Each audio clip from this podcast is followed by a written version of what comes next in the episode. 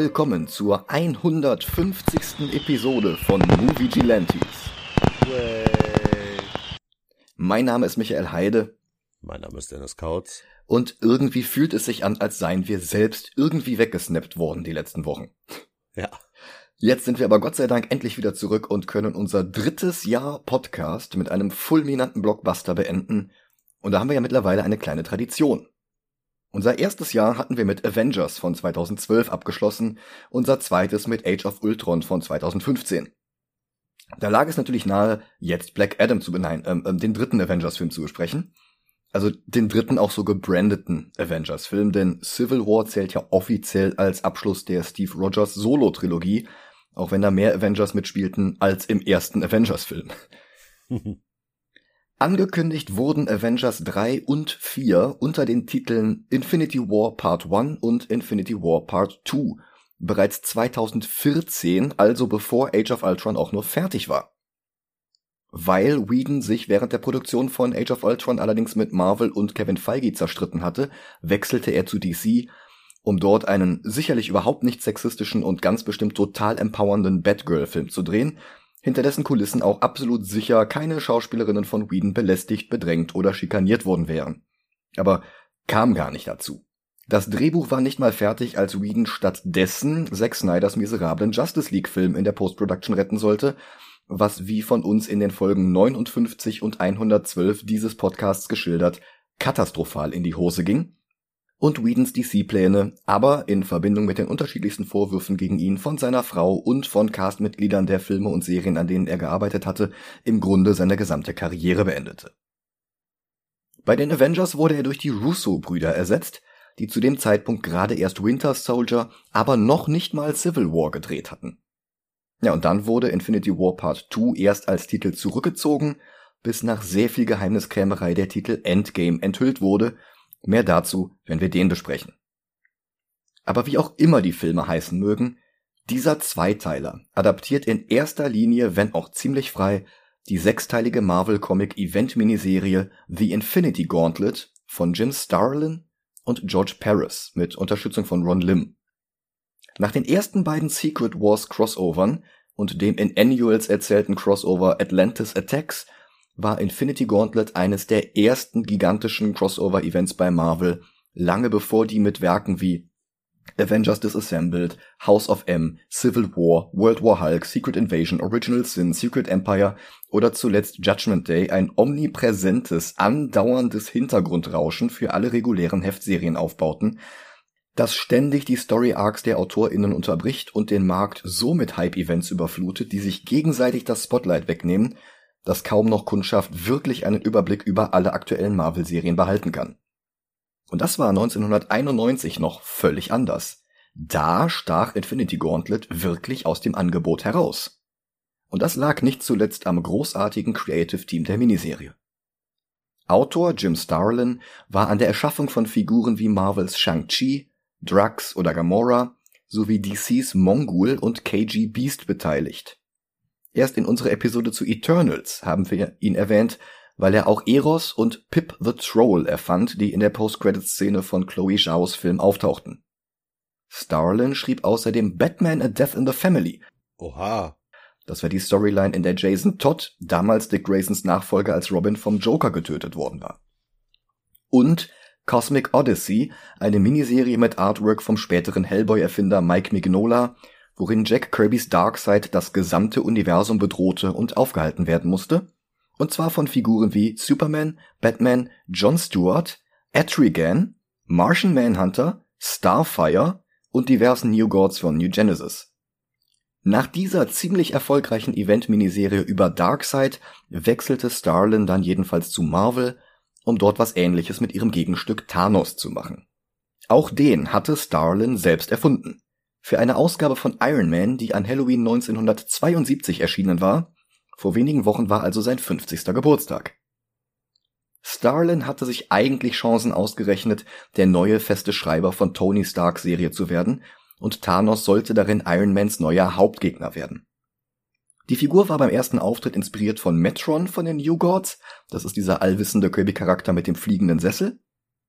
Aber Roy Thomas, der damals noch ziemlich frische Nachfolger von Stan Lee als Marvels Chefredakteur, bestand auf zwei Änderungen. Zum einen schlug er vor, wenn sie schon bei Kirbys, damals übrigens noch brandneuen DC-Schöpfungen klauen, dann sollen sie doch lieber gleich den besten Charakter der Fourth World kopieren, Darkseid.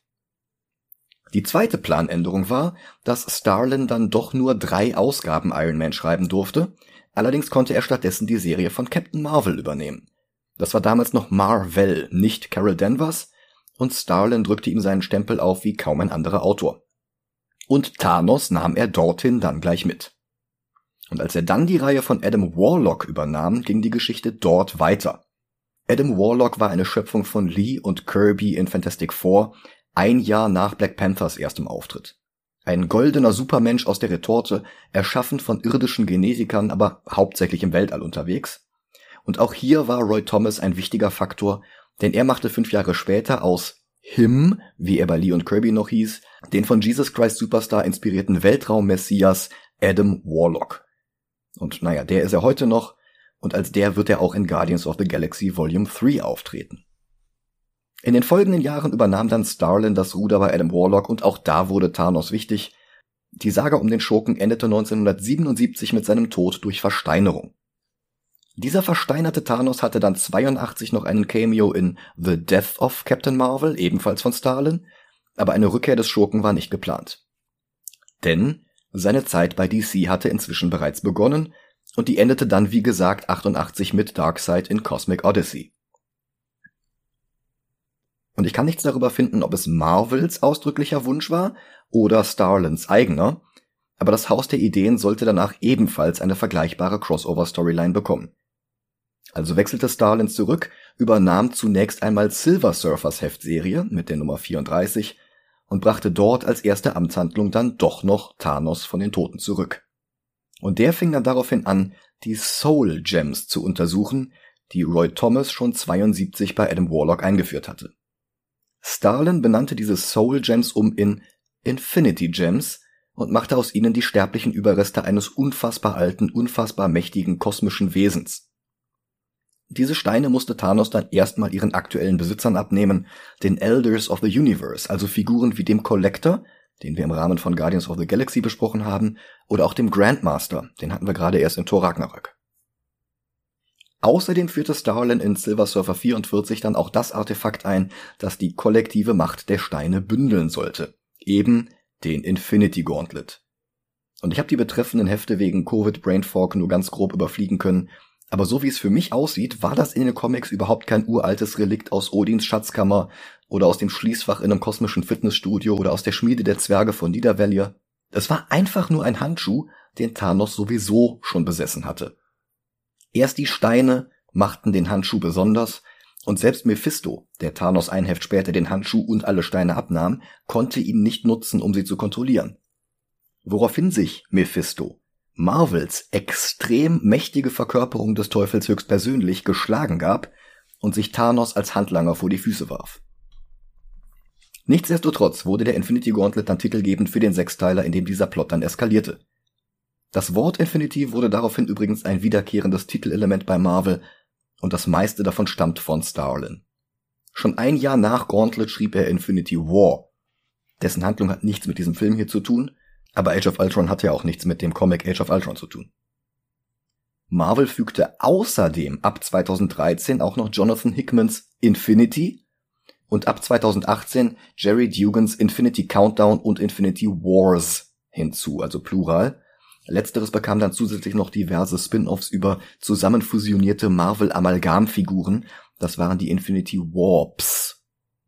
Naja, und das alles nur, weil Infinity Gauntlet so ein Erfolg gewesen war. Das lag neben Starlins Skript auch am phänomenalen Artwork von George Perez, der leider vor wenigen Monaten verstorben ist. Perez hatte in den 70ern die Avengers gezeichnet, 79 sollte dann eigentlich das Crossover Justice League Avengers folgen, das bis auf ein paar Seiten aber niemals fertiggestellt wurde. Paris wechselte daraufhin trotzdem zu DC und schuf dort zusammen mit Marv Wolfman das Teen Titans Team mit ihren gemeinsamen Kreationen Starfire, Cyborg und Raven.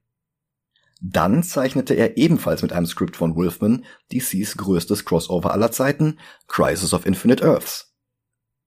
Im Anschluss war Paris für Wonder Woman, was John Byrne für Superman und Frank Miller für Batman gewesen war, also der Architekt und Hauptautor der ersten Ausgaben nach der Crisis, die die Richtung vorgeben sollten für die nächsten zwei Jahrzehnte dieser Figuren.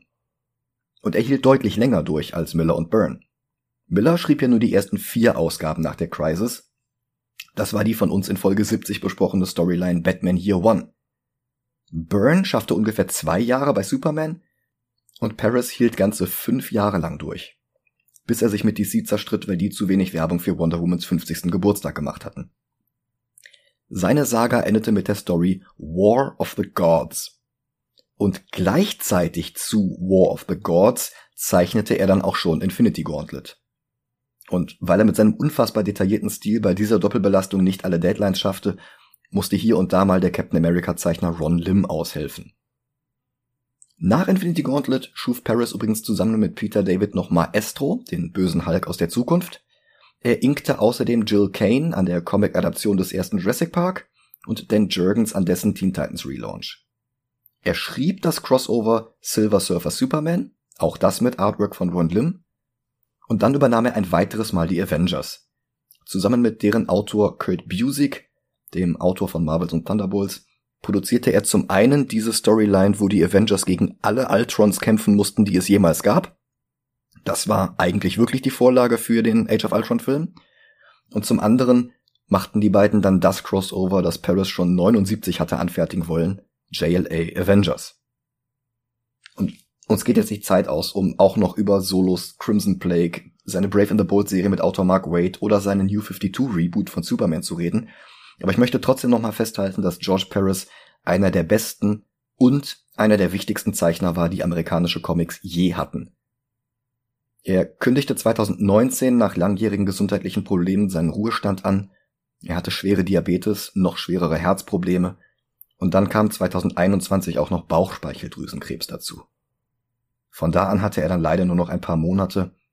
Er starb im Mai 2022 friedlich zu Hause, umgeben von seiner Familie aber seine Kunst hatte ihn da schon längst unsterblich gemacht. Und weil ich aus dieser Stimmung heraus jetzt nicht anfangen will, über Infinity Gauntlet, den Comic zu reden, schlage ich vor, wir sehen uns erstmal den Film an und ich zähle dann die Unterschiede zur Vorlage auf, während wir die Handlung wiedergeben. Bis gleich. Bis gleich.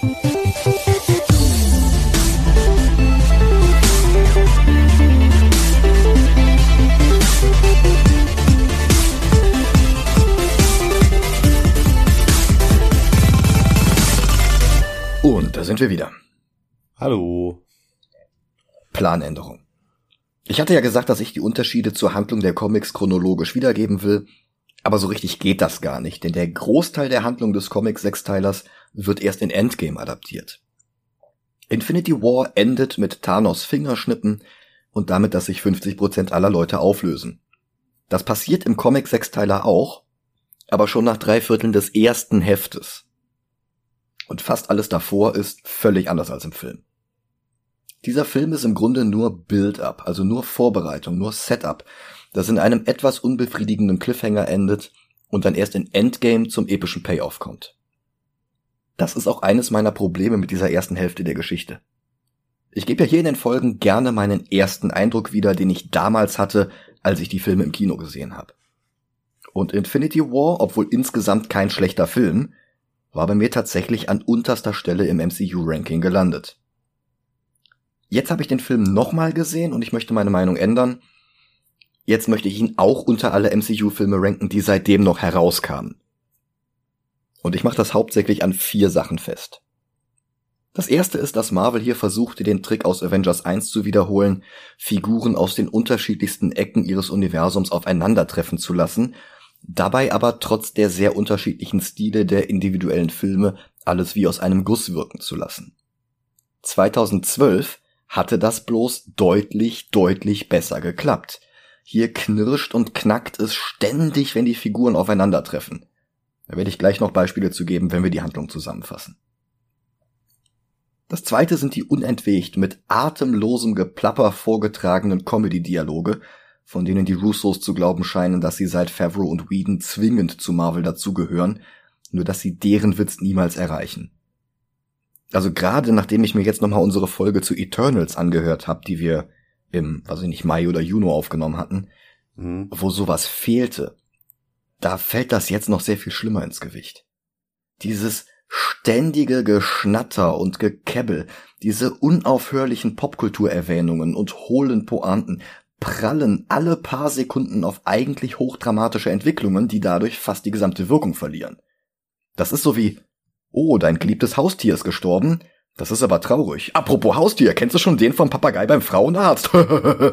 das, das, das geht nicht. Das ist wie ein DJ, der immer abwechselnd Jan Tiersen und Westbam auflegt. Also entscheid dich, was für eine Art Party das hier ist oder schaff einen angemessenen Übergang von einem zum anderen. Es gibt ja Filme, die schaffen sowas. In Bruges zum Beispiel auf Deutsch Brügge sehen und sterben.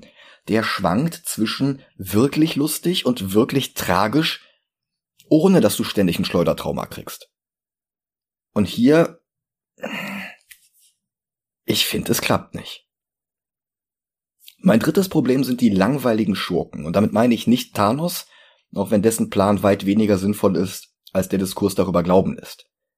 Aber Thanos ist ja trotz der meisten Screentime aller Figuren im Film nicht der Hauptgegner. Dazu wird zu viel Zeit auf seine extrem öden Black Order Handlanger verschwendet. Naja, der vierte und wichtigste Grund ist, dass wir in Infinity War leider nur den ersten Akt einer Geschichte bekommen, ohne dass der eine wirklich eigenständige Geschichte bilden würde. Und das ist bei vielen anderen Mehrteilern, die in einem Rutsch gedreht wurden, so viel besser gelöst worden. Zurück in die Zukunft 2 schafft es zum Beispiel, eine eigenständige Geschichte zu erzählen, die am Ende zu einem logischen und befriedigenden Abschluss kommt und dann erst fast schon als Epilog in einem Cliffhanger endet, der im dritten Film aufgelöst wird. Und trotzdem schafft er es, jede Menge Setup für den dritten Film schon im Vorbeigehen einzuführen. So elegant, dass es von außen trügerisch einfach aussieht. Martys Probleme, wenn ihn jemand Chicken oder im Deutschen eine feige Sau nennt. Biff Tennants Urgroßvater. Sogar den Eastwood-Film für eine Handvoll Dollar. All das ist in Teil 2 präsent, ohne zu stören. Und all das wird in Teil 3 wichtig. Bei aller berechtigten Kritik an Fluch der Karibik 2 und 3, dort klappte dieses Muster im Grunde auch. Die beiden Filme leiden unter völlig anderen Schwächen. Und bereits von uns besprochen, Superman 1 und 2 von Richard Donner. Auch da hatte der erste Film eine abgeschlossene, mehr als befriedigende Handlung mit ein wenig Setup für Teil 2, der dann eine zweite, ebenfalls unabhängige, aber perfekt an den ersten Film dran passende Geschichte erzählte. Und Infinity War hat das alles nicht. Also klar, man kann beide Filme als ein gewaltiges Sechs-Stunden-Epos betrachten. Aber damals mussten wir ein ganzes Jahr warten, mit zwei Filmen dazwischen, die mehr Fragen aufwarfen, als dass sie welche beantwortet hätten. Und darum mussten wir Infinity War damals als eigenständiges Werk sehen und bewerten, und darum werden wir ihn nachher auch getrennt von Endgame ranken müssen, alles andere wäre ungerecht. Wenn ich das mal gerade mit Superman vergleichen darf, dann walzen die Russos hier im Grunde 149 Minuten lang das Einsperren von Zord, Ursa und Non in die Phantomzone aus, ohne auch nur Krypton explodieren zu lassen. Das passiert dann ganz am Ende. Ohne gleichzeitig eine Geschichte über Clark und Lois, Smallville und Otisburg, Lex Luthor und Kryptonit zu erzählen. Und im zweiten Film kommt dann alles. Also, das, ich find's unbefriedigend. Ansonsten gibt's die üblichen Probleme. Der Film hat weder schöne Kameraführung noch ein schönes Bild. Das ist wieder alles blass und grau und farblos. Das Drehbuch stammt zwar wieder von Marcus und McFeely, die in Captain America 1, aber vor allem in 2 und 3 bewiesen hatten, dass sie es besser können. Und hier wirkt es halt eher, als hätte das weiße Kaninchen aus Alice im Wunderland das Skript verfasst. Und nach Eternals fällt das erst recht auf. Keine Szene darf wirken. Kein Bild darf atmen. Keine Hintergründe oder Charakterkonflikte können erklärt werden. Keine Performance darf auf uns wirken. Wir rasen mit einem manischen keine Zeit, keine Zeit, keine Zeit, keine Zeit von einem Setpiece zum nächsten. Was auch das Problem mit sich bringt, dass Chekhovs Pistole immer erst zwei Minuten bevor sie gebraucht wird, auf den Kamin gelegt wird. Und auch das ist super unbefriedigend. Ich will aber nicht leugnen, Infinity War hat auch Stärken. Die Momente, die funktionieren, sind halt gleich richtig gut. Und das Wissen darum, wie viel Payoff Endgame bringen wird, rettet rückblickend auch eine Menge. Und sogar die Struktur ist zum ersten Mal in einem MCU-Film interessant. Wie in The Empire Strikes Back haben wir auch hier einen cineastischen Chiasmus. Der Film besitzt eine Symmetrie, bei der es zu vielen Elementen in der ersten Hälfte ein Gegenstück in der zweiten gibt. Und gleichzeitig sind Infinity War und Endgame zusammengenommen sogar noch ein umfangreicheres Beat-für-Beat-Remake von Avengers 1. Aber dafür müssen wir jetzt wirklich mal der Reihe nach vorgehen. In Avengers 1 war das erste, was wir hörten, eine Stimme im Weltall. Die von Thanos Handlanger The Other. Danach griff Loki, der Hauptschurke des Films, im Auftrag von Thanos das Pegasus-Projekt an und klaute den Tesseract. In Infinity War ist jetzt das erste, was wir hören, ebenfalls eine Stimme im Weltall, und zwar der Notruf von einem der asgardischen Rettungsschiffe, die am Ende von Ragnarök ins Weltall aufgebrochen waren, um die Asgardier zu evakuieren. Diese Stimme ist übrigens ein Cameo vom Regisseur des ersten Torfilms, Kenneth Branagh. Das symmetrische Spiegelbild dazu ist der Notruf, den Fury in der Post-Credits-Szene abschicken wird, und im Englischen gibt es dazu sogar noch eine zusätzliche Parallele zwischen Branagh und Fury, das sind nämlich beide Directors. Der eine im Sinne von Regisseur, der andere of Shield. Wow. Dann der Angriff des Hauptschurken des Films, der die Anzahl der Helden verringert, den Tesseract klaut und nichts als Verwüstung hinterlässt. In beiden Filmen.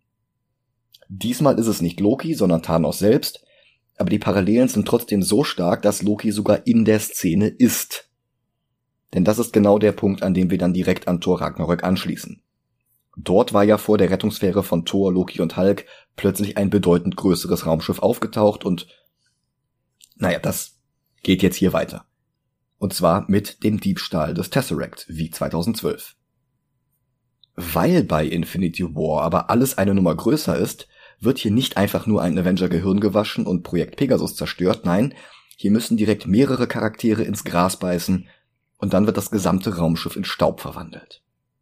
Und um auf den Chiasmus zurückzukommen, das ist natürlich ein ähnlicher Storybeat wie das Massensterben am Schluss des Films, wenn auch natürlich unter anderen Umständen. Ist es am Ende der Snap, der unzählige Figuren scheinbar unwiderruflich zu Staub zerfallen lässt, muss Thanos zu Beginn des Films noch persönlich Hand anlegen, und er nutzt auch bloß einen Infinity-Stein statt aller sechs. Trotzdem, die Parallele lässt sich nicht von der Hand weisen.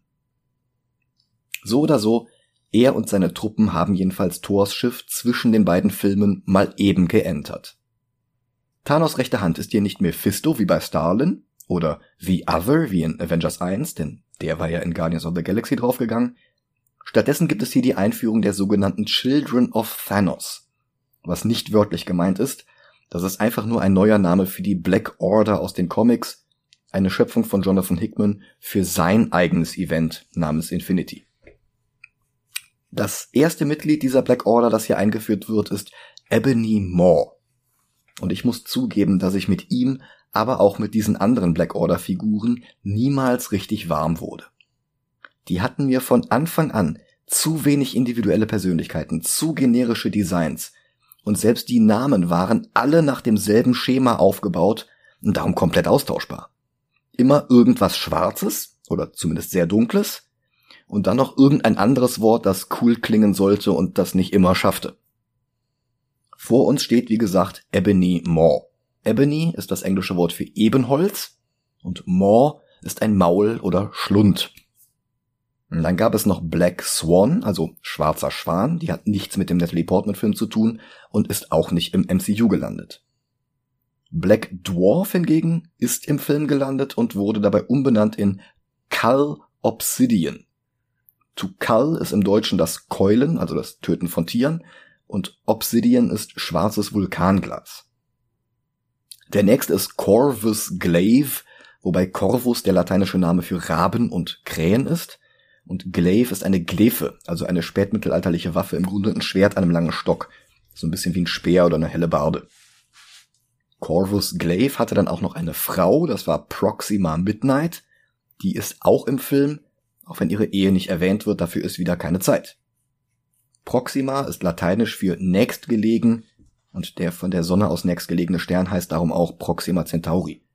Und Midnight ist halt Mitternacht, die dunkelste Stunde. Die heißt also quasi nächstes Mitternacht. Anfangs auch noch mit dabei war Super Giant, die überhaupt keinen coolen Namen mit Schwarz drin hatte und die auch schon nach wenigen Jahren starb, vielleicht deswegen. Auch sie hat keinen Auftritt im MCU. Und jetzt muss ich dir was sagen, ich habe ja doch ein bisschen Ahnung von Marvel-Figuren. Mhm. Aber wenn du mir die Gesichter der Black Order auf Karten druckst und mich bittest, sie den jeweiligen Namen zuzuordnen, dann könnte ich das nicht mal, wenn mein Leben davon abhinge. Okay. Ist, ist das jetzt Ebony Maw oder doch Corvus Midnight? Und ist jetzt überhaupt irgendwem aufgefallen, dass Corvus Midnight gar kein echter Black Order Name ist? Die heißen Corvus Glaive und Proxima Midnight, aber das kümmert einfach niemanden, weil es komplett egal ist. Nach der Art kann ich mir tausend Superschurkennamen ausdenken. Onyx Mainframe, Basalt Dominion, Carbon Flux, Elite Noir, Tar Requiem. Das, du kriegst so schnell so viel zusammen. Aber wenn man das so willkürlich und lieblos zusammenwürfelt, wird es halt komplett austauschbar und klingt eher wie eine Handvoll neuer Square Enix IPs. Hm. Oder wie das Bandline-Up vom WGT Leipzig. Aber doch nicht wie die wichtigsten Mitglieder von Thanos Armee in dem Konflikt, auf den diese Filme zehn Jahre lang hingearbeitet haben. Und trotzdem wurde Marvel jahrelang nicht müde, diese Black Parade als das nächste große Ding anzupreisen. Sie standen schon bei ihrem ersten Auftritt im Mittelpunkt von Infinity und bekamen danach sogar ihre eigene Serie. In Ultimate Alliance 3 waren sie so wichtig, dass das gesamte Spiel nach ihnen benannt war. In Avengers Alliance, Strike Force und Future Fight waren und sind sie auch. Ebony Moore gibt es sogar als Karte bei Marvel Snap. Außerdem hatte die Black Order einen eigenen DLC-Pack in Lego Marvel Super Heroes 2. Dann waren sie außerdem noch Gegner in den Zeichentrickserien Avengers Assemble und Guardians of the Galaxy und in zwei Folgen What If durften sie auch nicht fehlen. Ich finde das ein bisschen viel für nicht mal zehn Jahre seit ihren ersten Auftritten. Und in diesem Film sind die jetzt quasi die Hauptgegner. Und das ist ein Problem. Weder die Figuren noch die SchauspielerInnen dahinter sind aufregender als ihre belanglosen Namen. Hallo? Und Wer ist denn davon jetzt wirklich aufregend? Ähm, Moment, sage ich dir sofort. Äh,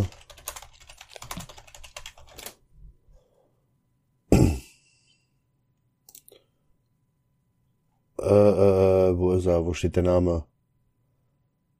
Michael James Shaw, verdammt nochmal. Mhm. Der ist Und super. Der ist super, aber wer geht denn für den in den Film rein? Und ja, niemand. wenn jemand für den in den Film reingeht, wer erkennt den denn überhaupt? Ja, gut. Also das ist, das ist das, was ich meine. Die sind nicht schlecht, diese Leute hier, aber das sind jetzt nicht gerade so Oceans 11 Hausnummern, aber gleichzeitig sind die Charaktere auch nicht spannend genug. Und dann haben sie wieder nicht genug Spotlight, damit diese Mitglieder überhaupt ein Mindestmaß an Charakterisierung bekommen können. Damit es uns kümmern könnte, was mit denen passiert. Damit wir einschätzen könnten, was für eine Bedrohung sie überhaupt für die Avengers und die Guardians darstellen. Aber die Screentime, die wir dafür bräuchten, hat Thanos dann wieder für sich alleine gepachtet, ohne dass er Großkonflikt zu den anderen Figuren haben könnte. Das kommt dann alles erst ganz am Ende oder im nächsten Film. Naja, man muss auch eine Sache bedenken in Infinity War, ne? Was denn? Dass Thanos die Hauptfigur ist. Ja, ja, das stimmt. Ähm, das hatten wir ja schon ein bisschen bei Black Panther, dass Killmonger fast schon sowas wie der Protagonist des Films war. Und ja. Bei Thanos ist das noch extremer. Aber auch das finde ich nicht befriedigend. Ich finde seinen Plan totalen Unsinn. Ich finde, ähm, Brolin macht das gut, aber trotz alledem ist das ein computeranimierter Typ, bei dem man sieht, dass er computeranimiert ist. Und er darf halt überhaupt nicht wirklich viel mit den eigentlichen Protagonisten und Protagonistinnen dieses Films interagieren. Der ist jetzt ganz am Anfang mal kurz da, dann entführt er später einmal super kurz Gamora und ganz am Ende ist er dann bei der Schlacht von äh, Titan und Wakanda dabei. Aber alles dazwischen, da zieht er sein eigenes Ding durch und die eigentlichen Hauptfiguren des Films müssen sich dann mit mit äh, äh, schwarze Couch und äh, Lakritzschnecke rumschlagen. Das ist, ist ich finde das ungünstig. Thanos konfrontiert jetzt erstmal Loki, weil der am Ende von Ragnarök den Tesseract aus Odins Schatzkammer gestohlen hatte. Und den will Thanos haben, weil einer der letzten Infinity Gems darin versteckt ist. Und auch hier ergibt es noch nicht mal großartig Sinn. In Avengers 1 hat er Loki den Stab gegeben, also dieses Zepter, mit einem der Steine drin. Und dann hat Loki einen anderen Stein, nämlich den Tesseract, gestohlen. Aber anstatt dann die beiden Steine Thanos zu geben, hat er erstmal ewig lang auf der Erde rumgekaspert, bis er beide Steine wieder verloren hatte und Thanos hinterher einen Stein weniger hatte als am Anfang. Das, das, das ist halt, wenn du retroaktiv versuchst, alles irgendwie zu Steinen zu erklären, damit es so aussieht, als wäre es schon immer geplant gewesen. Weil es nicht schon immer geplant gewesen ist, geht es halt nicht auf. Also entweder Thanos ist extremst inkompetent und dann weiß ich nicht, warum er die große Bedrohung ist. Oder aber er ist kompetent und sucht sich einfach nur die schlechtesten Leute aus, um seinen Plan umzusetzen und auch das wäre wiederum nicht sehr kompetent. Naja, jedenfalls hat er jetzt den Tesseract.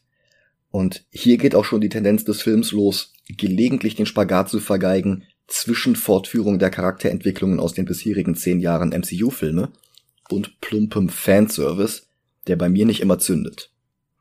Also einerseits hat es schon Gravitas, wenn sich Loki hier explizit als Sohn Odins vorstellt. Denn was sein Verhältnis zu Odin angeht, hat er in drei Thor-Solo-Filmen und einem Avengers-Teil mittlerweile eine ziemliche Entwicklung durchgemacht. Und es ist schön, das hier gewürdigt zu sehen. Auf der anderen Seite beginnt hier aber auch das plumpe Zitieren von Greatest Hits aus zehn Jahren MCU-Dialogen. So als wäre das hier, weiß ich nicht, Scary Movie oder so. Loki muss Thanos unbedingt darauf hinweisen, we have a Hulk. Und der kommt jetzt aus dem Hammer Space ins Bild gesprungen, ohne dass Thanos oder seine Truppen ihn vorher bemerkt hätten. Und das ist halt Quatsch. Bloß weil die Kamera uns hier draußen auf der anderen Seite der vierten Wand nicht zeigt, wie Hulk sich anschleicht, heißt das ja nicht, dass die Figuren im Film ein zweieinhalb Meter großes grünes Monster übersehen. So riesig oder unübersichtlich ist der Raum nicht, in dem sie sich befinden. Das ist für uns ein Jumpscare und für alle anderen. Äh. Naja, der grüne Goliath prügelt jedenfalls auf Thanos ein. Der steckt das ohne Probleme ein und teilt, und teilt dann selbst aus. Das ist ein alter Trick, um bei einem neuen Schurken erstmal die Verhältnisse zu klären. Doomsday haut erstmal die Justice League zu Brei, bevor es zur Konfrontation mit Superman kommt. Bane bringt erstmal den D-Klasse Batman-Gegner Filmfreak um, bevor er dann Bruce in der Batcave auflauert und ihm das Rückgrat bricht. Und Thanos besiegt hier jetzt gleich Thor, Loki und Hulk, ohne auch nur in Schweiß auszubrechen. Heimdall schickt den bewusstlosen Hulk mit letzter Kraft auf die Erde zurück, daraufhin tötet Thanos dann ihn. Und dann tötet er sogar Loki, als der ein Attentat auf ihn verüben will, aber dabei übersieht, dass Rogues keinen Sneak Attack Bonus bekommen, wenn sie frontal von vorne angreifen. Seine letzten Worte sind die Prophezeiung, dass Thanos niemals ein Gott sein wird und das ist Foreshadowing für später. Dann stirbt auch er. Wobei, Spoilerwarnung für Projekte nach Endgame, beide sind mittlerweile wieder aufgetaucht. Heimdall begrüßt am Ende von Love and Thunder eine in dem Film gestorbene Person in Valhalla und Loki, in Endgame aus einem früheren Punkt seiner eigenen Timeline gerissen, bekommt dieses Jahr schon die zweite Staffel seiner eigenen Disney Plus Serie. Dann verschwinden Thanos und seine Leute und lassen einen verzweifelten Tor zurück, dessen Schiff dann zu allem Überfluss auch noch durch die Kraft des violetten Orbs aus Guardians of the Galaxy 1 explodieren muss. So sicher war der beim Nova Core auf Xandar wohl doch nicht aufgehoben. Naja, weiter geht es mit den Greatest Hits aus Avengers 1. Da gab es die Flucht von Coulson, Fury und Hill aus dem zusammenfallenden Projekt Pegasus. Und das Gegenstück dazu hier ist der Hulk, den die Regenbogenbrücke direkt ins Sanctum Sanctorum von Dr. Strange bringt. Und auch wenn die beiden im MCU noch nicht aufeinander getroffen waren, In den Comics sind Strange und Hulk natürlich Gründungsmitglieder der Defenders. Zusammen mit Namor, der sein Debüt gerade in Wakanda Forever gibt, und Silver Surfer, bei dem es Gerüchte gibt, er könne innerhalb der nächsten zwei Jahre sein eigenes Disney Plus Special bekommen, sowie Werewolf by Night oder das Guardians Holiday Special, zu dem wir übrigens ziemlich zeitnah zu dieser Folge eine kurze Bonusfolge auf Patreon veröffentlichen. Und das hier mit dem Sanctum Sanctorum ist eine der wenigen Szenen aus dem Comic, die der Film adaptiert. Bloß, dass es dort der Surfer war, der vor Thanos warnend ins Sanktum gekracht ist und nicht Hulk. Strange und Wong sind hier schon wieder im alberne Dialoge-Modus, schlimmer noch als im ersten Doctor Strange Solo-Film, wenn auch nicht ganz so unerträglich wie in No Way Home. Und sie streiten gerade leidlich unterhaltsam über Wongs Mangel an amerikanischem Bargeld, als der Hulk einschlägt und die halbe Treppe gleich mitnimmt. Und die Wucht ist so groß, dass es ihn in Banner zurückverwandelt. Strange manifestiert sein Kostüm um sich herum, das Cape kommt herbeigeschwebt und legt sich um seine Schultern. Sehr, sehr nettes Detail. Ja, und ben, während, und während das passiert, das Outfit von ihm verändert sich ja auch komplett. Ja, ja, ich sag ja, er manifestiert sein Kostüm um sich herum. Ja. Banner kündigt außer Atem an, Thanos is coming. Ein direktes Zitat von Surfer aus Infinity Gauntlet.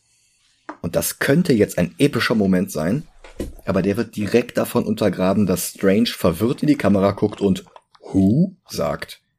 Wah, wah, wah, wah. Das ist im Grunde dieselbe Szene wie mit Korev am Anfang von Guardians 1, aber dort passte es zur Stimmung des gesamten Films und vor allem zum Charakter.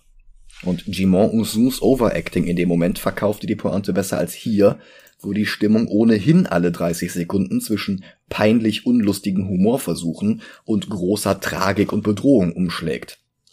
Was wie gesagt keine von beiden Stimmungen wirklich aufkommen lässt, weil sie ständig von der anderen neutralisiert wird.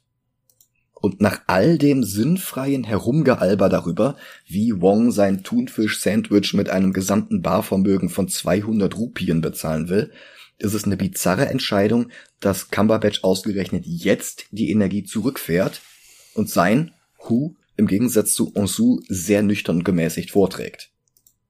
Das Endergebnis ist, dass sich Banners verzweifelte Warnung und Stranges versucht komische Antwort gegenseitig völlig entwerten und bevor der Moment dann doch noch irgendwie Luft bekommen und wirken könnte, knallt uns das weiße keine Zeitkaninchen dann auch schon den Titel und ein paar Takte von Alan Silvestris Avengers Soundtrack um die Ohren. Silvestri ist diesmal übrigens wieder mit an Bord. Für Age of Ultron war er ja durch Danny Elfman ersetzt worden, den Whedon dann aber zur Justice League mitgenommen hatte. Die nächste Szene entspricht dann dem Ende des Films und wo dort das Team auseinanderfällt, wird es hier jetzt zusammengetrommelt. Wie auch in Avengers 1 an dieser Stelle. Dort wie hier gibt es jetzt einzelne Auftritte der Figuren und dann werden sie in Kombinationen zusammengewürfelt, die es vorher noch nicht in den Filmen gab. In diesem Film sind es Stark und Strange, Peter und Strange und Thor und die Guardians. Aber der Reihe nach. Es beginnt im Central Park mit Tony Stark und Pepper Potts. Er erzählt ihr von seinem Traum, dass die beiden ein Kind bekommen, das sie Morgan genannt haben. In den Comics war Morgan Stark ein Cousin von Tony, der ihm seinen Erfolg neidete und sich erst mit Madame Mask und später sogar mit dem außerirdischen Riesenroboter Ultimo zusammentat, um Iron Man zu schaden. Hier ist das natürlich etwas sperriges Setup für eine im MCU völlig andere Version von Morgan Stark. Mehr dazu beim nächsten Film. Tony und Pepper kebbeln sich jedenfalls ein bisschen, bis er einwilligt, den Rest des Abends ganz ihr zu widmen, ohne irgendwelche Überraschungen. Ehrenwort. Und natürlich geht keine zwei Sekunden später ein Portal auf, aus dem Dr. Strange heraustritt und ihn abholen will. Tony ist natürlich nicht überzeugt, er kennt Dr. Strange ja noch gar nicht, bis Bruce dazu kommt, den Tony seit Age of Ultron nicht mehr gesehen hatte. Das hatte nur Thor, und der wiederum hatte seitdem keinen Kontakt zur Erde, um den anderen Bescheid zu geben. Für fünf Sekunden Charaktermoment bei diesem Wiedersehen haben wir aber schon wieder keine Zeit. Banners bloße Anwesenheit überzeugt Tony jetzt einfach sofort. Wofür hingegen Zeit da ist? Dass Wong uns jetzt zum gefühlt 20. Mal in 19 Filmen die Entstehungsgeschichte der Infinity Gems erzählt. Nicht, dass es besonders wichtig wäre, ob sie beim Big Bang entstanden sind oder im 14. Jahrhundert, ob sie jetzt kosmischer, göttlicher, dämonischer Natur oder sonst was sind.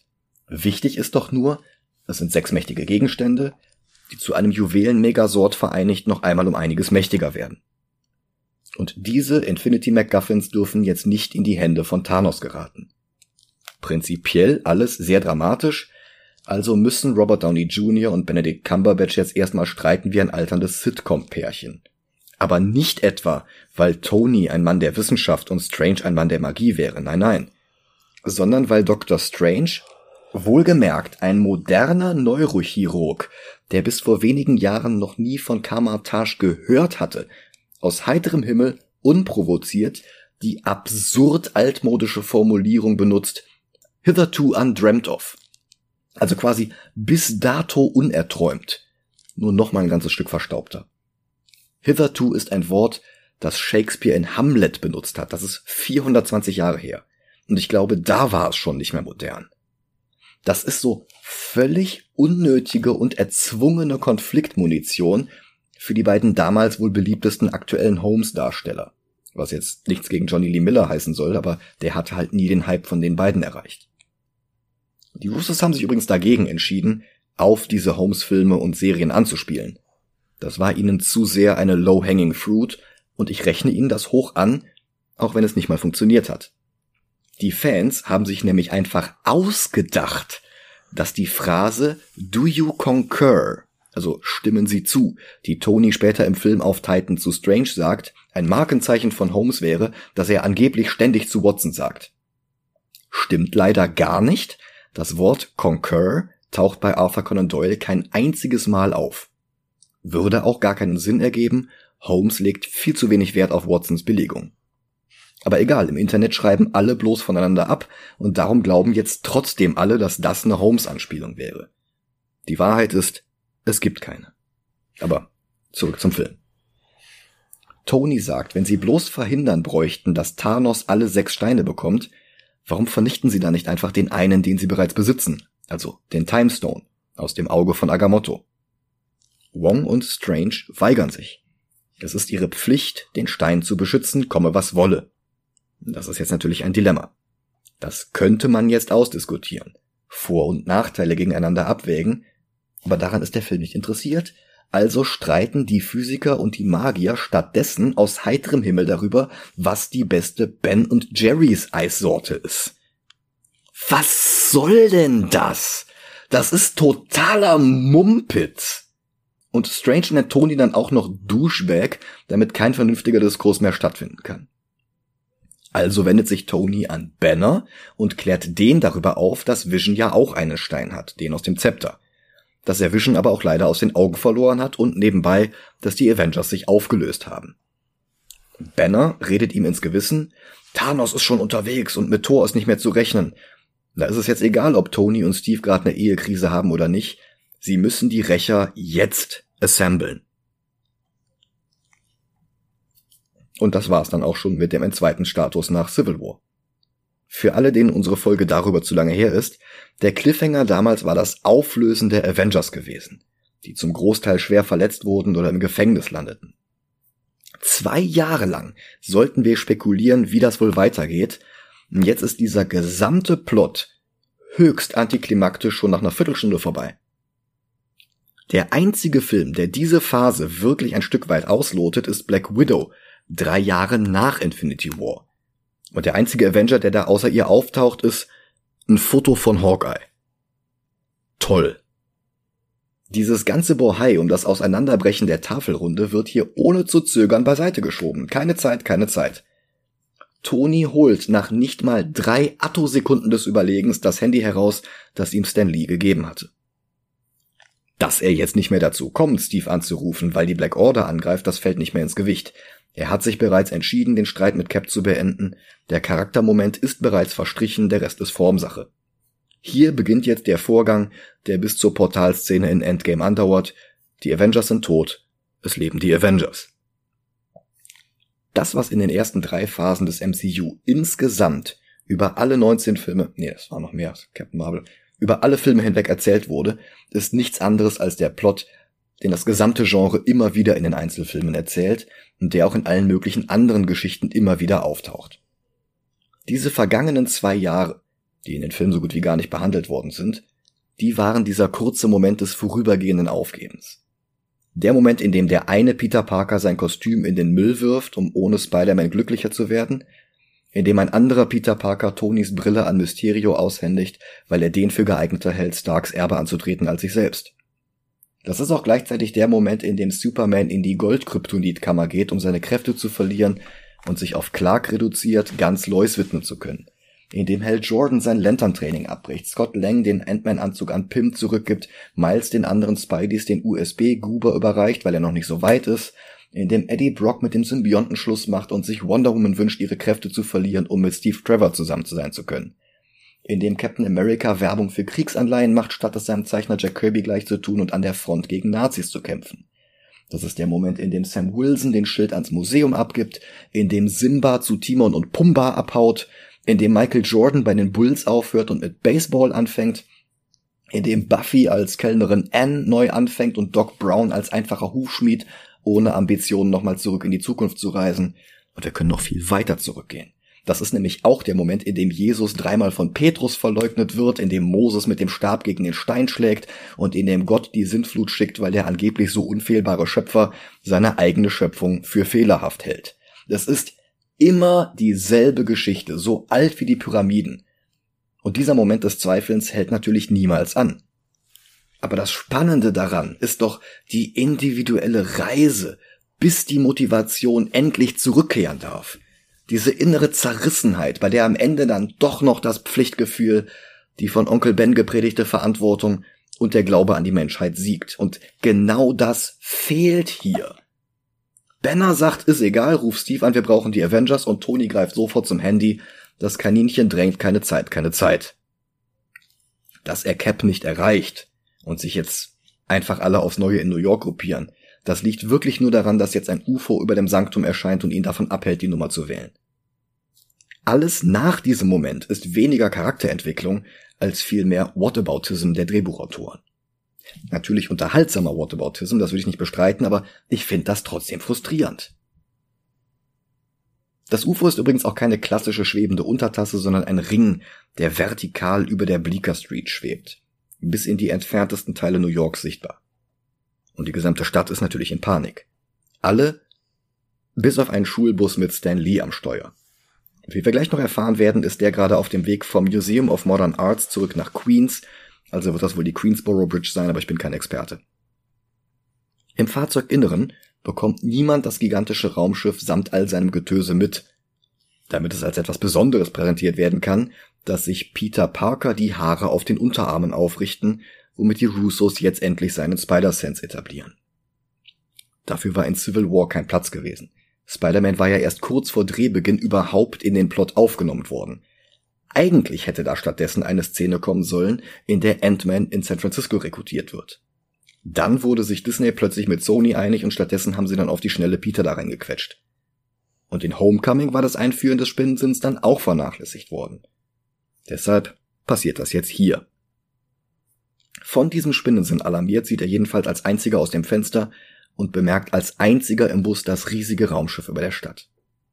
Er bittet Ned darum, die anderen Schülerinnen und Schüler abzulenken, und der fängt dann laut an, We're all gonna die zu rufen. Peter steigt aus dem Fenster und schwingt sich in Richtung Weltraumklobrille.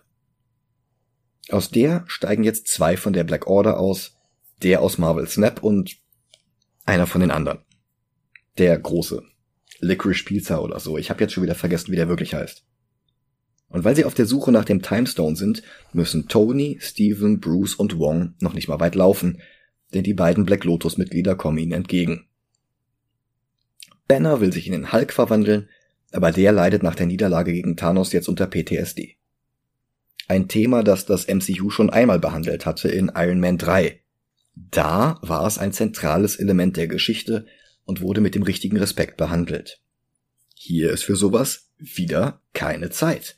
Und darum verkommt der Plot bei den Russos zu einem unlustigen Impotenz-Metapher-Running-Gag mit dem Fingerspitzenfeingefühl einer Austin Powers-Fortsetzung. Und darum ist die einzige Transformationssequenz jetzt hier die von Usagi Stark zu Sailor Iron. Die von Tonys Kleidung in seine neue Nanorüstung. Strange schickt den menschlich bleibenden Banner mit einem Slingring-Portal in den nahegelegenen Washington Square Park und damit aus dem Film raus. Erstmal. Dann kommt Peter dazu und hilft Tony im Kampf gegen Twilight Sparkle, schwingt aber auch noch schnell zu Dr. Strange, dem Ebony Darkness Dementia Raven Way den Timestone abnehmen will. Weil das nicht schnell genug geht, entführt er den Stein mitsamt dem Auge Agamottos und sogar mit dem Doktor, der das Amulett immer noch um den Hals trägt, zu seinem Schiff. Auch Peter landet im Traktorstrahl und jetzt lässt Tony Wong und Banner mit Steves Handy zurück, um Peter zu retten. Der erste Schritt. Peter bekommt jetzt doch noch das Kostüm, das Tony ihm am Ende von Homecoming angeboten hatte. Und das einen Fallschirm hat, der ihn sofort wieder zur Erde bringen soll. Aber weißt Peter du, warum der einen Fallschirm hat?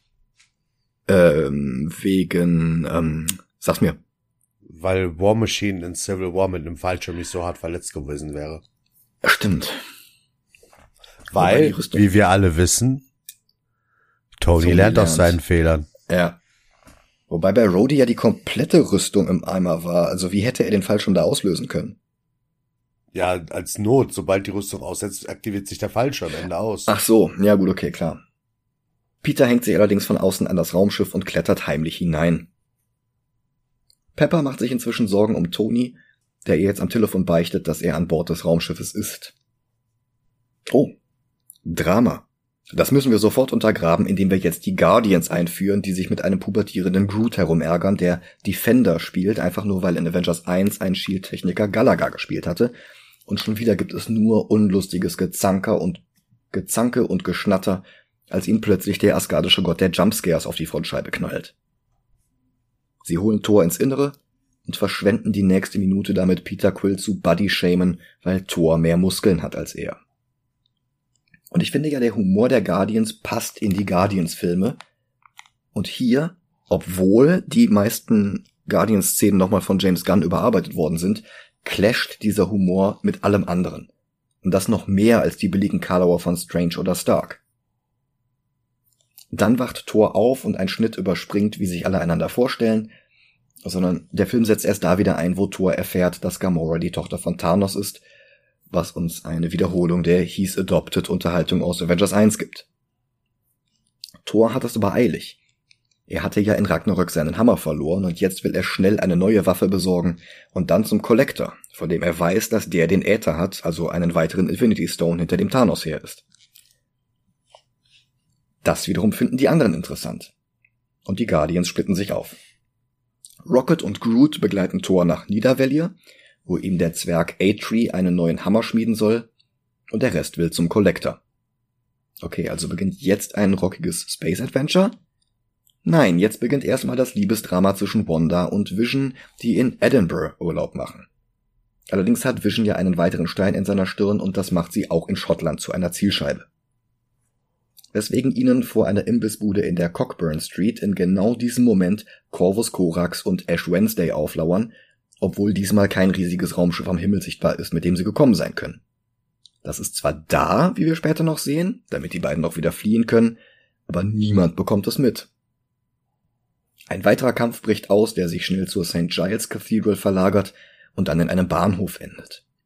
Vision ist schwer verwundet und Wanda alleine wird Dark Souls 2 und Orphan Black wohl kaum aufhalten können, braucht sie aber auch nicht. Denn so wie Iron Man im ersten Avengers plötzlich aus dem Nichts auftaucht, um Cap in Stuttgart gegen Loki zu helfen, und so wie Thor, Rocket und Groot später im Film auftauchen, um Cap in Wakanda gegen Thanos zu helfen, so taucht jetzt Cap in Schottland auf, um Wanda und Vision gegen Black Hole Sun und Stephen Kings Dark Tower zu helfen. Aber so formelhaft das alles sein mag, immerhin stimmt jetzt mal die Präsentation. Vision liegt am Boden, Wanda macht sich bereit, um gegen diese Übermacht anzutreten, und ein Zug fährt durch den Bahnhof. Danach steht plötzlich eine Silhouette am Gleis auf der anderen Seite. Cap tritt ins Licht, damit wir sein neues Solid Snake Cosplay begutachten können, und das Avengers-Theme setzt ein. Zum ersten Mal in diesem Film wird es voll ausgespielt. Die Kavallerie ist da. Denn Cap kommt nicht alleine, er hat Falcon und Black Widow mitgebracht, Und zusammen sind sie stark genug gegen Shadow the Hedgehog und Darkwing Duck. Black Widow hat hier natürlich kurze blonde Haare und eine Weste. Das war damals gedacht als sie ist undercover, weil Thunderbolt Rossi jagt. Jahre später in ihrem Solofilm haben wir dann herausgefunden, warum sie das wirklich trägt. Das ist Ausdruck dafür, dass Natascha ihre Schwester Jelena vermisst, deren gemeinsame Zeit in der Kindheit dort in einem Flashback erzählt werden wird. Wir haben den Film schon längst besprochen. Jetzt geht's aber erstmal mit einem anderen Flashback weiter zu Gamora. Wir sehen, wie Thanos und seine Legionen ihren Heimatplaneten vernichten und wir erfahren, warum er das alles eigentlich tut. Und das ist eine weitere signifikante Abweichung von den Comics und ich finde nicht zum Besseren. In den Comics ist er nicht nur verliebt in, sondern geradezu besessen von Tod. Im Marvel-Universum personifiziert durch genau den Mittelpunkt zwischen Neil Gaimans Death by Sandman und Terry Pratchett's Death in der Scheibenwelt. Also auch eine Frau, aber in der Regel mit Totenschädel und Sense dargestellt, wenn es nicht mit den meist männlichen Zeichnern durchgeht und sie tot als ein Supermodel mit Prinzessin Leias Sklavinnen-Outfit aus Papier bringen. Thanos, der ja zwischen Starlins Captain Marvel und Silver Surfer eine ganze Zeit lang tot war, hat sich in dieser Zeit in Tod verliebt. Und jetzt sagt er quasi, komm, ich zeig dir, wie groß meine Liebe ist und bringe das halbe Universum für dich um. Er konnte sie aber nie für sich gewinnen. Später hatte sie stattdessen sogar was mit Deadpool. Und ich weiß nicht, wer die Entscheidung getroffen hat, das für das MCU zu ändern. Feige, die Russos, vielleicht auch Marcus und McFeely, vielleicht alle zusammen. Aber im MCU ist die unerwiderte Liebe zur Sensenfrau nicht Thanos Motivation. Im MCU war seine Alienrasse zu verschwenderisch mit ihren Rohstoffen umgegangen und haben alles schneller verbraucht, als regeneriert werden konnte. Bis ihnen dann alles ausging und sie allesamt verhungerten. Alle. Bis auf Thanos, der hat überlebt, weil der Plot ihn noch brauchte. Und aus dieser ganzen Geschichte hat er nicht gelernt, wie wichtig Nachhaltigkeit ist, sondern nur, dass alle Rohstoffe irgendwann ausgehen. Und darum sammelt er jetzt die Infinity MacGuffins, damit er die Rohstoffe im gesamten Universum vervielfachen kann, damit es wieder für alle reicht. Was? Nein. Nein, sein Plan ist natürlich viel sinnvoller. Er sammelt die Steine, damit er die Bevölkerung des Universums ein einziges Mal halbieren kann, damit die überlebende Hälfte sich nicht zügeln muss und länger hinkommt, bis dann trotzdem alles aufgebraucht ist. Er tötet auch nicht die reichsten 5%, die mehr Ressourcen als die ärmsten 95 verbrauchen, sondern zufällig 50%, arm und reich, gut und böse, ohne sich von irgendwas beeinflussen zu lassen, sodass die reichsten und skrupellosesten 5% der Überlebenden danach einfach genauso weitermachen werden wie vorher, womit im Endeffekt überhaupt nichts gewonnen sein wird. Die Hungrigen werden hinterher nicht satter sein, weil die gierigsten Kapitalisten ihnen einfach weiterhin das Essen vorenthalten werden. Und Fans weltweit feiern das nicht nur als einen guten Plan, sondern auch als grenzenlose Weisheit. Boah, wie toll dieser Thanos ist, der hat's echt raus. Was für ein super Typ. Und ganz ehrlich, ich halte das für die übelste Verschlimmbesserung eines Comicplots, seit sich Zack Snyder für das Tentakelmonster geschämt hatte und er stattdessen Dr. Manhattan für den Klimax von Watchmen benutzte. Ja, klar, es soll zeigen, dass Thanos ein skrupelloser Eroberer ist, der so niederträchtig ist, dass er überhaupt nicht auf andere Wege kommt, das Universum zu verbessern aber es reduziert ihn halt auch auf einen denkfaulen Edgelord, der einfach nur ganz viele Leute umbringen will und sich dabei auch noch für seine Effizienz feiert. Um da ein Fan von zu sein, muss das Moralverständnis echt schon eine gewaltige Schieflage haben. In dieser Rückblende hier hatte er natürlich noch nicht die Steine, aber trotzdem hat der letzte Überlebende eines rohstofflosen Mondes einfach eine gigantische Armee zusammentrommeln können, um einfach schon mal mit dem Genozid anzufangen. Er zieht also mit seinen Truppen von Planet zu Planet und lässt überall genau 50 Prozent der Bevölkerung hinrichten. Als ihm Gamora auffällt, auf deren Planet er gerade angekommen ist, adoptiert er sie aus heiterem Himmel und schenkt ihr ein hübsches Messer. In der Gegenwart hat sie es immer noch. Und sie verlangt von Starlord, dass er sie umbringt, bevor sie von Thanos gefoltert werden kann, damit sie ihm den Fundort des Soulstones verrät, denn sie weiß, dass der Stein auf Vormir ist und Thanos weiß es noch nicht. Starlord schwört auf das Leben seiner Mutter, dass er es tun wird, sollte das nötig werden. Die beiden küssen, werden aber von Drax unterbrochen, der ihnen zuguckt und Snacks knabbert. Er hält sich für unsichtbar, wenn er sich nicht bewegt, und in Guardians 2 hatte es auch tatsächlich eine Szene gegeben, in der er im Hintergrund stand und man es gar nicht gesehen hatte. Beide Szenen wurden von James Gunn geschrieben, aber leider führte er nicht auch bei beiden Regie. Dort war Drax nämlich auch halb im Schatten, so dass das wirklich aufging. Hier steht er direkt unter einer Lampe und knuspert laut das Weltraumgegenstück von Kartoffelchips. Und außerdem ist es ein weiterer Fall von Humor, der sich reduzieren lässt auf Drax ist neurodivergent, lasst uns alle drüber lachen. Das mochte ich schon bei Guardians nicht und die Russos machen es erst recht nicht besser. Sie kommen auf Nowhere an und das ist der Moment, wo mir auffällt, dass Infinity War gar nicht die Koordinaten der einzelnen Planeten anzeigt, so wie Gunn es in den beiden Guardians-Filmen gemacht hatte. Captain Marvel, der gleichzeitig in Arbeit war, macht das. Aber Infinity War nicht. Auch das ein bisschen ein Indiz dafür, dass es den Russos gar nicht so sehr darum ging, die Stile der unterschiedlichen Marvel-Projekte für dieses Crossover zu vereinen. Sie wollten bloß die Figuren aufeinandertreffen lassen und dann Action. Das, das wirkt schon wieder so ein bisschen lieblos. Schwer zu glauben, dass das dieselben Regisseure und auch Drehbuchautoren sind, die den sehr, sehr guten Captain America 2 gedreht hatten und die in Endgame einen sehr viel besseren Film hinlegen.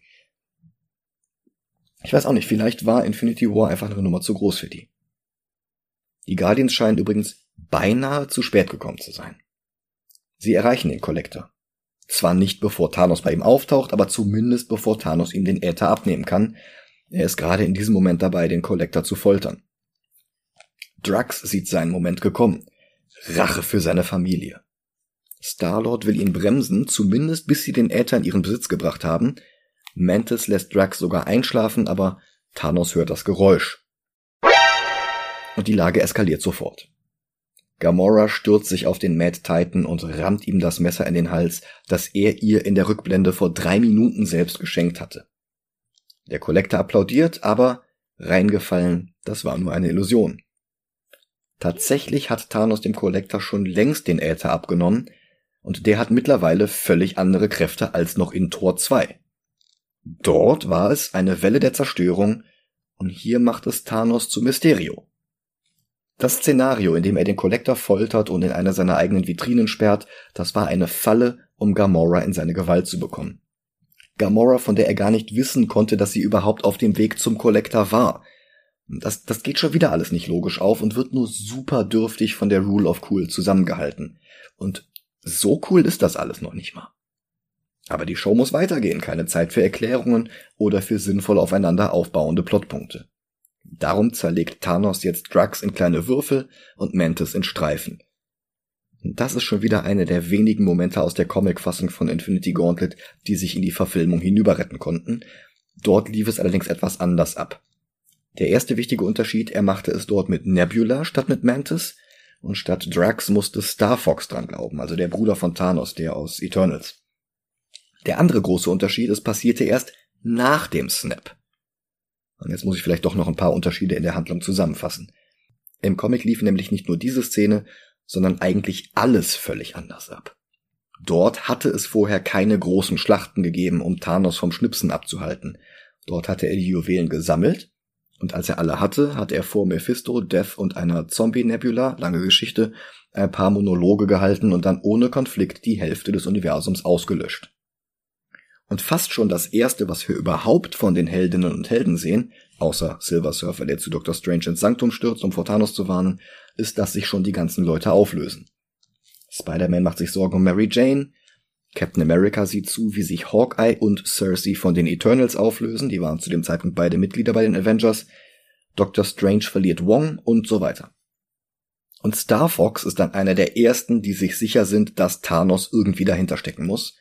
Und er will zusammen mit Drax und Firelord zu seinem Bruder reisen, woraufhin Thanos ihn aber einfach zu sich hin teleportiert und ihn dann foltert, genau wie Nebula, die ja schon die ganze Zeit bei ihm ist. Und im Rahmen dieser Szene kommt dann auch Streifen und Würfel. Drax und Firelord reisen daraufhin zur Erde und schließen sich den anderen Überlebenden an. Es gibt eine Liste, wer alles off-panel gesnappt worden ist, darunter Black Panther, US Agent, Daredevil, die kompletten Fantastic Four und zahlreiche Mutanten, darunter vier der fünf Gründungsmitglieder der X-Men, die damals als X-Factor unterwegs gewesen waren. Von denen überlebte nur Cyclops. Und Death ist immer noch nicht beeindruckt, woraufhin Thanos beginnt, ihr zu Ehren ganze Planeten aus ihren Umlaufbahnen zu ziehen. Und dadurch kommt es dann zu Naturkatastrophen, auch auf der Erde. Unter anderem versinkt das Trump Hotel und Casino in Atlantic City unter einem gigantischen Tsunami. Das ist mein Lieblingspanel im ganzen Band. Und es ist dann Adam Warlock, der die anderen darüber aufklärt, dass Thanos dahinter steckt, dass er die Infinity Gems besitzt und so ziemlich unaufhaltbar ist. Und ein bunt zusammengepuzzeltes Team aus Avengers und Defenders, Spider-Man und Wolverine, Cloak ohne Dagger und noch ein paar anderen reisen dann zu Thanos und da ist dann noch Drax dabei. Also sie starten einen Frontalangriff, Thanos besiegt sie alle, bis nur noch Captain America als letzter steht. Und er sagt nicht, I can do this all day, sondern er sagt was Besseres. Solange auch nur ein einziger gegen dich steht, wirst du den Sieg nicht für dich beanspruchen können. Und dann besiegt Thanos auch ihn.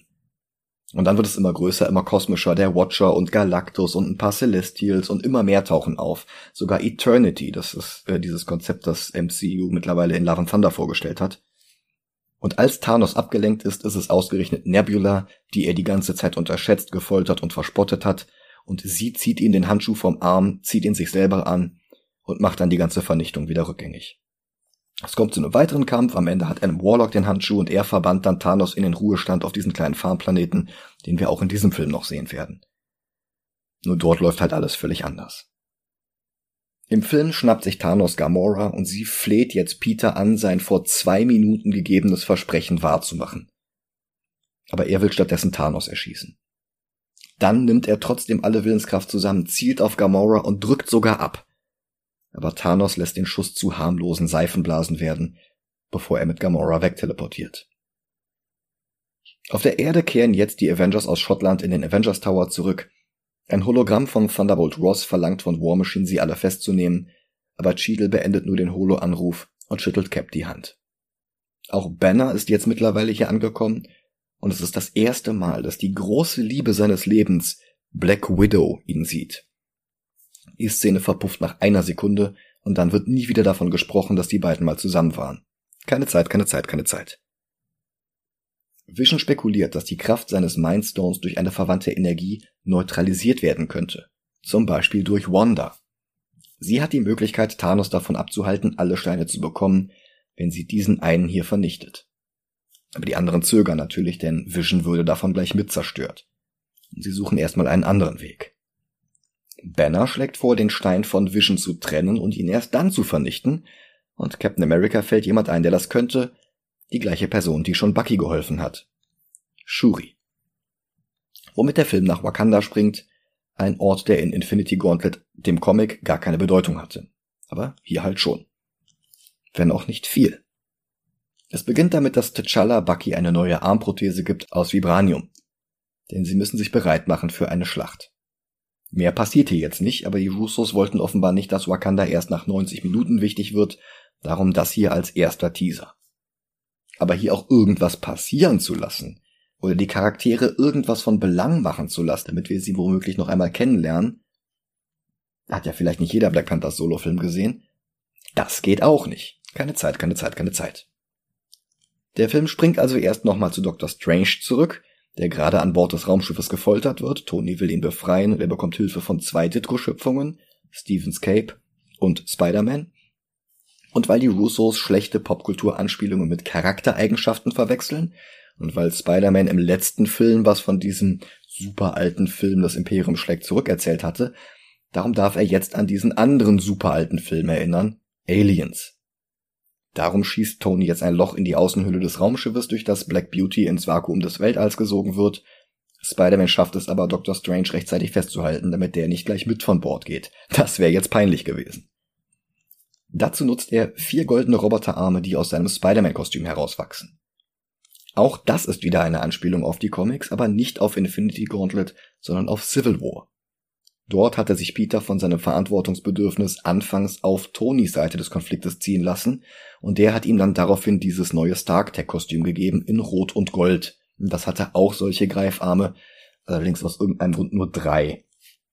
Vielleicht wollte Marvel damals nicht an Dr. Octopus erinnern, Superior Spider-Man lag auch noch sieben Jahre in der Zukunft, aber da kommen diese Arme hierher. Danach sind sie nicht mehr wichtig. Die drei plappern ein paar Minuten lang, Stark und Strange verstehen sich noch immer nicht sehr gut und Peter hält Dr. Strange für einen erfundenen Superhelden-Codenamen, eine nicht sehr gute Pointe, die sie in No Way Home nochmal recyceln. Und Peter, dessen kompletter Character Arc in Homecoming darauf hinauslief, dass sein Selbstwertgefühl am Ende eben doch nicht davon abhing, ein Avenger zu sein. Der daraufhin von Tonys Angebot zurücktrat, der wird jetzt zwischen Tür und Angel doch noch offiziell zum Rächer ernannt.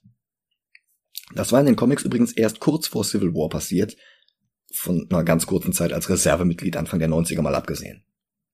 Da trat er in der ersten Storyline von New Avengers bei, geschrieben von Brian Michael Bendis, den ich eh irgendwie alle zwei Folgen erwähne. Gamora macht Thanos noch einmal klar, wie sehr sie ihn hasst, und das scheint ihm jetzt urplötzlich das Herz zu brechen, weil den Autoren jetzt erst eingefallen ist, dass sie ihm etwas bedeuten muss, weil er sie sonst nicht auch vor mir opfern kann. Bisher, selbst in diesem Film, war er der sadistische Tyrann, der erst ihre Eltern umgebracht hat und sie dann zu einer gewissenlosen Kampfmaschine erzogen hat, der ihr erst in Guardians Nebula auf den Hals gehetzt hat, die in seinem Auftrag Gamoras Raumschiff zerstörte und sie dann im Weltall zurückließ. Der Thanos, der erst vor wenigen Minuten Gamora ein Messer an den Hals gehalten hatte und sie vor Star-Lords Blaster geschoben hatte, nur um zu sehen, ob Peter schießen würde oder nicht. Dieser grausame Mistkerl behauptet jetzt, dass er Gamora wie eine Tochter liebt und immer geliebt hat.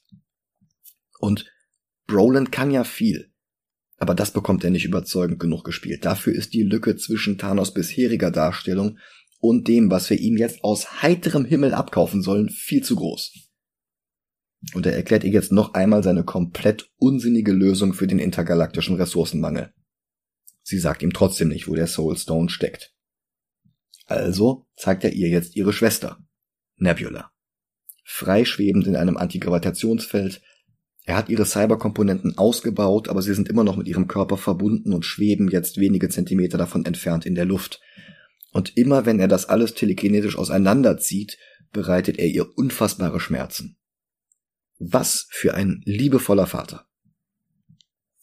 Dass er Nebula foltert, dieses Detail war dann plötzlich wichtig genug, um es aus dem Comic in den Film zu übernehmen, und ihre Schreie sind wirklich unangenehm. Thanos lässt ihre Cyberimplantate eine praktische Erinnerung abspielen, in der Gamora ihr per Videotelefon gesagt hat, dass sie die Karte zum Soulstone gefunden und dann verbrannt hat. Und dann foltert er weiter, bis Gamora doch noch einknickt und ihm verrät, dass er auf Vormir suchen muss. Rocket und Thor bonden darüber, dass Thor mit Loki sein allerletztes Familienmitglied verloren hat, nach Freya und Odin, und sogar nach seiner Schwester Hela, die er nicht lange kannte. Aber er ist jetzt alleine, wie Rocket. Und das ist das erste Mal, dass so eine Gegenüberstellung von Charakteren aus unterschiedlichen Ecken des MCU so etwas wie einen Einblick in die Psyche der Figuren herauskitzelt. Aber sobald wir hier draußen sowas wie nachvollziehbare Emotionen eines Protagonisten im Nebel aus Fanservice und References zu erblicken glauben, kommt auch schon wieder die nächste Pointe. Und die Russos schaffen nicht die Feinheit wie Brana, Thor als kompetent für sein Asgard-Setting, aber überfordert mit der Welt außerhalb darzustellen. Der ist ja durchaus intelligent. Aber in seiner Welt wirft man halt leere Tassen auf den Boden, wenn's geschmeckt hat und kauft sich nur Tiere, auf denen man auch reiten kann. In Infinity War muss er aber schon eklatante kognitive Mängel haben, denn das weitere Gespräch verläuft so, dass Thor behauptet, Thanos mag zwar stark sein, aber ihm hat er noch nicht gegenübergestanden. Und wenn Rocket schon die Stimme der Vernunft ist, will das echt was heißen. Rocket korrigiert ihn nämlich. Thanos hat ihm bereits gegenübergestanden und hat ihn mühelos besiegt und Hemsworth grinst kurz und sagt, ja, ja, aber er hat mir noch nicht zweimal gegenübergestanden. Das ist nicht lustig. Er redet sich dann damit raus, dass er beim nächsten Mal ja einen neuen Hammer haben wird und überhaupt, er ist 1500 Jahre alt, dann muss es das Schicksal wohl wollen, dass er gegen Thanos gewinnt. Oder? Der Hauch von Selbstzweifeln in seiner Stimme wird von seinem ramponierten Äußeren unterstrichen. Da brauchen wir jetzt keinen Fettsuit und Nik Nikolausbart. Die Änderungen, die sein Äußeres in den letzten Filmen durchgemacht hat, die reichen bereits vollkommen aus.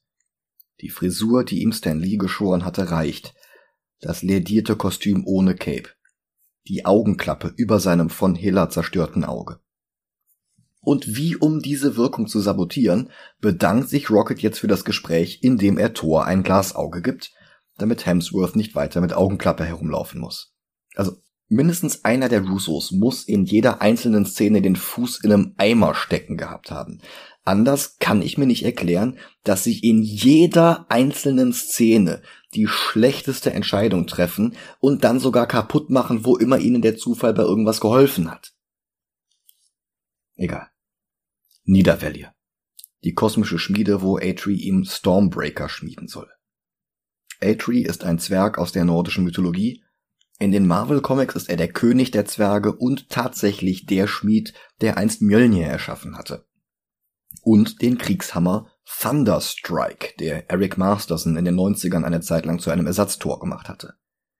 Und bei der Entstehung von Stormbreaker, also der Waffe von Beta Ray Bill, war Atri auch dabei.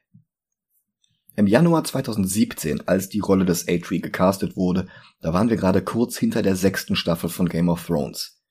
Bevor die Serie in der siebten und achten Staffel dann immer weiter abbaute und am Ende weder Kritiker noch Fans überzeugen konnte wenn die unoriginellsten Casting Directors der Welt, also 2017, einen Zwerg casten wollen, dann kommen sie auf Peter Dinklage. Ein hervorragender Schauspieler, keine Frage.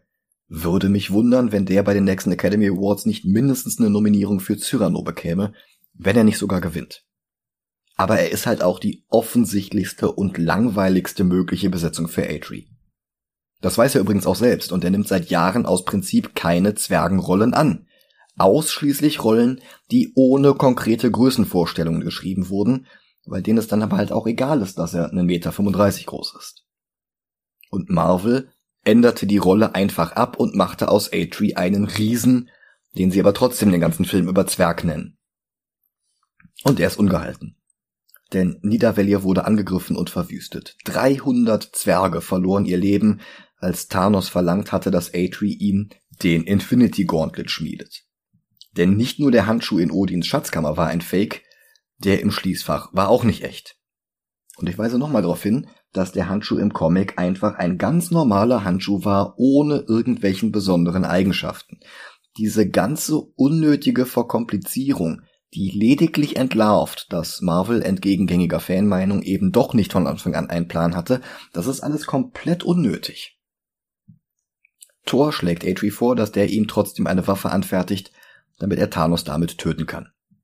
Thor, der noch vor wenigen Filmen Weisheit, Geduld und Bescheidenheit gelernt hatte, will jetzt nur noch Rache. Wie übrigens auch Nebula, die sich jetzt aus ihrer Folterkammer befreien kann, weil das der Plot erfordert. Wie sie das schafft? Einfach so. Warum sie nicht bewacht wird? Weil sie es sonst nicht schafft. Und warum das nicht mal eine Herausforderung für sie ist? Guck mal, Tony und die Ditko Brothers landen auf Titan und werden direkt angegriffen. Von Drax, Starlord und Mantis, die die drei Avengers jetzt allen Ernstes für Thanos und seine Leute halten. Und sie wollen wissen, wo Gamora steckt. Sie lassen erst nach, als Tony erwähnt, dass er nicht mal weiß, wer Gamora ist. Woraufhin Drax wissen will, warum Gamora ist, weil die Autoren wie bei Thor auch bei Drugs Probleme mit seiner bisher etablierten Charakterisierung haben und ihn deswegen einfach wie Hein Blöds etwas muskulöseren Bruder schreiben.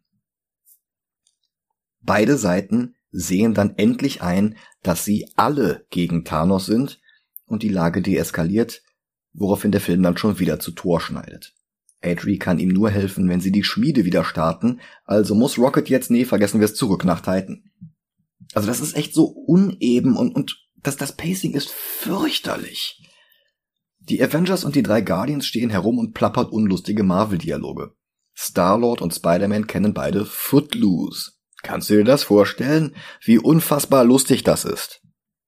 Naja gut, okay, immerhin greift es nochmal Footloose auf und damit Kevin Bacon, was dann das Guardians Holiday Special, aber egal, reden wir bei dem Guardians Holiday Special drüber. Stephen Strange schwebt dabei die ganze Zeit im Hintergrund im Lotus-Sitz und sieht sich über 14 Millionen unterschiedliche mögliche Zeitlinien an, wie die Konfrontation mit Thanos ausgehen kann. Und sie gewinnen nur in einer. Und zwar in der, in der sie, haha, reingefallen, noch ein Szenenwechsel. Thanos und Gamora kommen auf Vormir an. Sie werden begrüßt von Aaron aus Walking Dead. Dessen Schauspieler heißt Ross Marquand und ist über mehrere Ecken tatsächlich verwandt mit Richard Marquand, dem Regisseur von Return of the Jedi. Ross hat ein Hobby, und zwar Imitationen von Hollywood-Stars. Harrison Ford, Al Pacino und halt auch Hugo Weaving. Und als der keine Lust mehr auf das Red Skull Make-up hatte, da hat Marvel einfach Mark Wand gefragt, ob der ihnen eine simple Agent Smith Imitation liefern könnte und Mark Wand hat ja gesagt. Und deswegen erfahren wir hier jetzt, wo Johann Schmidt am Ende von Captain America 1 eigentlich hingebeamt wurde, nämlich nach Vormir. Damit man den deutschsprachigen Superschurken fragen kann, wo der Soulstone ist und er dann sagen kann, der ist genau vor mir. Wow. Schmidt behauptet jetzt vor langer Zeit selbst mal nach den Steinen gesucht zu haben. Wie er von deren Existenz erfahren hat, guck mal einen Themenwechsel. Auf seiner Suche wurde er jedenfalls verflucht, dass er jetzt anderen bei ihrer Suche nach den Steinen helfen soll, sie selbst aber nie besitzen darf. Wo dieser Fluch herkommt? Wer die Aufgabe gemacht hatte, bevor Schmidt auf Wormir ankam? Schon wieder ein Themenwechsel. Um den Stein entgegenzunehmen, muss man ihm eine Seele opfern. Wie praktisch, dass dem Film vor vier Minuten eingefallen war, vorzubereiten, dass Thanos Gamora liebt. Sie zweifelt das an, und er antwortet nicht, dass er sie liebt, sondern dass die Steine sein Schicksal sind, und das reicht für den Planeten Vormir aus. Er wirft sie von der Klippe, sie stirbt, plötzlich wacht er in einem Teich auf und hat den letzten Stein. Alan Silvestri gibt sich alle Mühe, die Szene mit einem tragischen Soundtrack zu unterlegen, aber ich kauf dem Film das nicht ab, das ist Bullshit. Wenn ihr gewollt hättet, dass Thanos Gamora liebt, dann hättet ihr seit Guardians 1 entsprechende Details und Dialoge einbauen können. Aber nichts.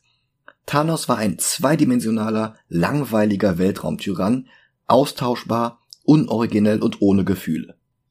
Dann denkt euch halt eine andere Aufgabe für Thanos aus, um an den Soulstone zu kommen, oder ihr lasst ihn den gelben Stein zwischen den Filmen klauen und zeigt hier, wie er stattdessen den violetten Stein klaut. Das ist oder ihr dunst die Zeit endlich mal für ein bisschen Charakterentwicklung, für, für Unterhaltungen, für, ah.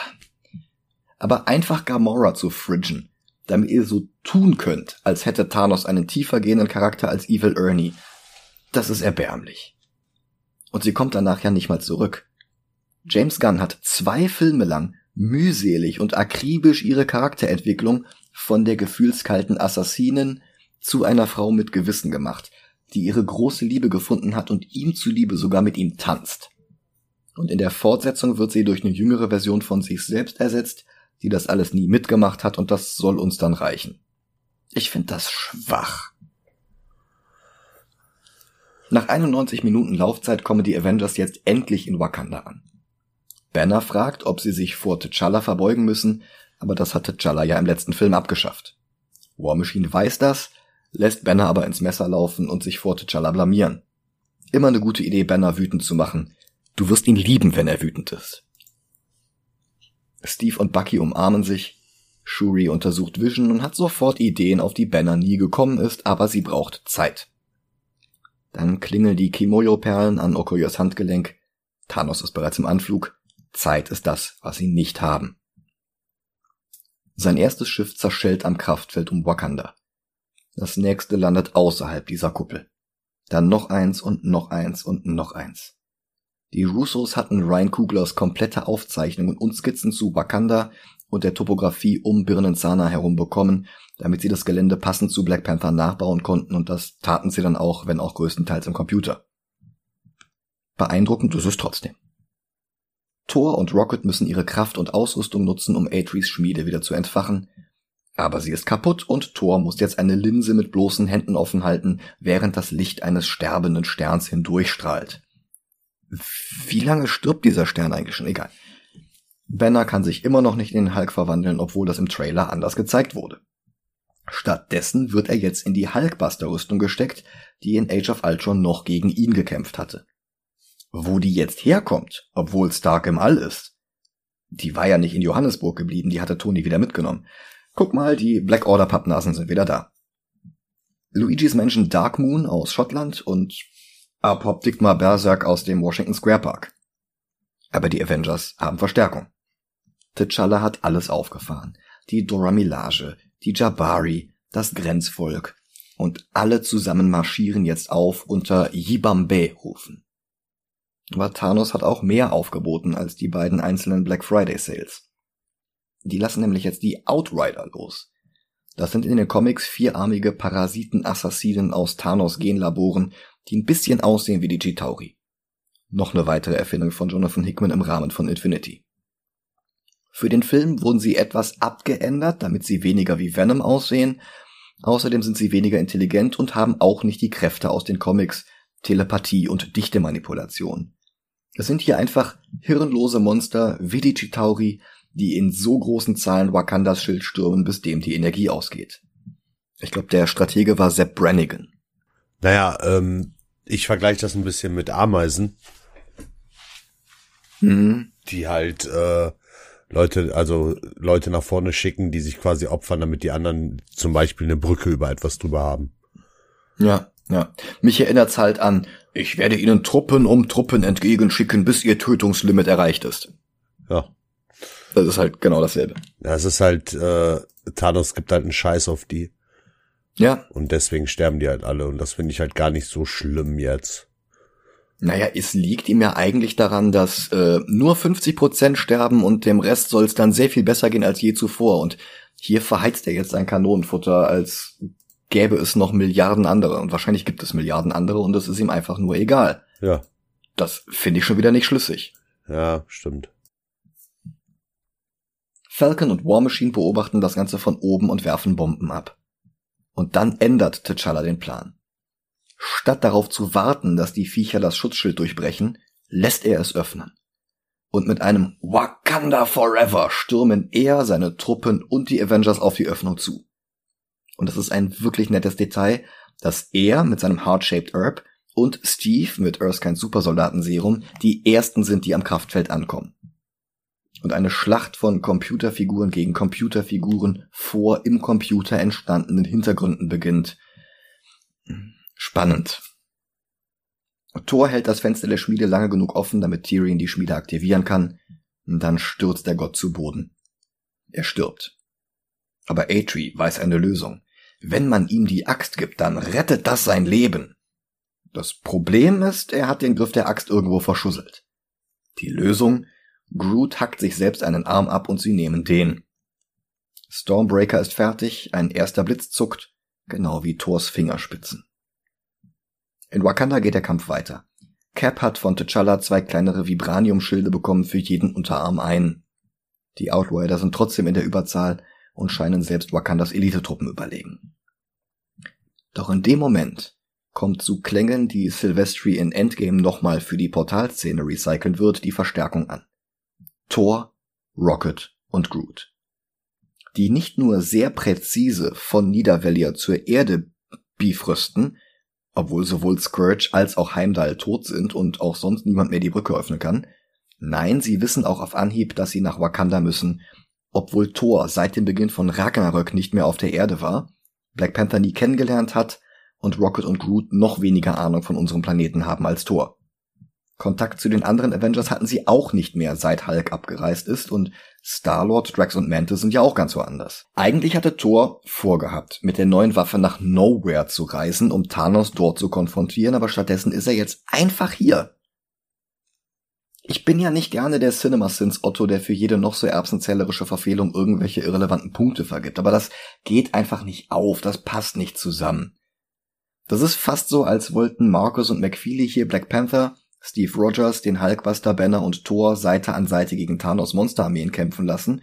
Und statt sich zu überlegen, wie sie das im Film erklären können, haben sie es einfach gemacht. Das ist eigentlich ein Wunder, dass hier nicht auch gleich noch der Punisher, Deadpool, Blade, Green Arrow, Gandalf, Bruce Lee, Godzilla und alle Doktoren Who zusammen mitkämpfen. Erklärt wird sowieso nichts. Und die Rule of Cool hat sich schon vor einer halben Stunde einen Leistenbruch geholt beim Versuch, das alles irgendwie zu stemmen. Dann darf Thanos nochmal Dr. Strange erklären, dass er hier eigentlich der Gute ist, weil er ja nur die Hälfte aller intelligenten Lebewesen vernichten will, damit nicht ein Achtel aller intelligenten Lebewesen an Hunger sterben muss. Das wäre ja eine Katastrophe. Tony greift ihn mit den Ruinen von Titan an, aber Thanos hat bereits vier von sechs Steinen. Und die Menschen und Stephen's Cape sind zwar gut, aber er ist ihnen allen überlegen. Der Kampf dauert trotzdem 14 Stunden. Auch mit ein paar netten Momenten, bei denen die einzelnen Helden ihre Kräfte kombinieren, aber insgesamt doch ein bisschen ermüdend. Völlig aus dem Nichts kommt dann auch noch Nebula mit einer Rettungskapsel angeflogen und verlangt von Thanos, dass er ihr verrät, wo Gamora ist. Und gerade als Strange Thanos mit den Crimson Bands of Cyttorak festhält, während die anderen seine Arme und Beine ergreifen, und Mantis ihn mit ihren Kräften kurz ruhig stellt, ist Spider-Man kurz davor, ihm den Handschuh abzunehmen, aber dann darf Nebula Starlord verraten, dass Thanos Gamora getötet hat. Thanos darf das Ganze bestätigen und dann rastet Starlord aus, was aber bloß Thanos die Gelegenheit gibt, sich wieder loszureißen und den Final Fantasy Zauber Meteor zu sprechen. Zurück auf der Erde ist den Drehbuchautoren eingefallen, dass Rocket in den Gun-Filmen eine Prothesenkleptomanie hat, also darf er uns jetzt verraten, dass er vorhat, Buckys Arm zu klauen. Das bekommt tatsächlich später noch Payoff, aber erst sehr viel später. Oh ja. Thor und Captain America stellen fest, dass sie in der Zwischenzeit die Haar- und Bartlängen getauscht haben. Und dann geht die Schlachtplatte weiter. Wanda bekommt Angst, dass die gesamten Truppen Shuri nicht genug Zeit verschaffen können, Vision von seinem Mindstone zu trennen, also greift sie jetzt selbst ins Geschehen ein und ist stärker als alle anderen zusammen. Als Midnight Run das sieht, sagt sie Twilight Breaking Dawn Teil 1 von 2 Bescheid und der ist jetzt einfach die ganze Zeit in T'Challas Palast gewesen, ohne dass es jemand gemerkt hätte. Wie? Also ganz logistisch. Wie? Wenn sich die Black Order einfach in den Palast teleportieren kann, warum dann der ganze Aufmarsch am Rande des Kraftfelds? Woher wissen Sie überhaupt, in welchem Raum Vision behandelt wird? Können Sie den Mindstone auf den Kubik-Nanometer genau orten und wenn ja, womit? Keiner von Ihnen guckt auf irgendein Display oder sowas, aber egal. Twilight Imperium ist jetzt direkt vor der Tür und besiegt die Dora Milaje, die dort Vision bewachen sollten. Und Vision, der gerade auf dem Untersuchungstisch liegt, steht auf und greift jetzt selbst an und springt aus dem Fenster. Proxima Knight Rider schlägt inzwischen die allmächtige Scarlet Witch einfach von der Seite K.O. und murmelt völlig unsinniges Setup, damit Black Widow dann antworten kann, dass Wanda nicht alleine ist und von der anderen Seite kommt dann auch noch Okoye dazu.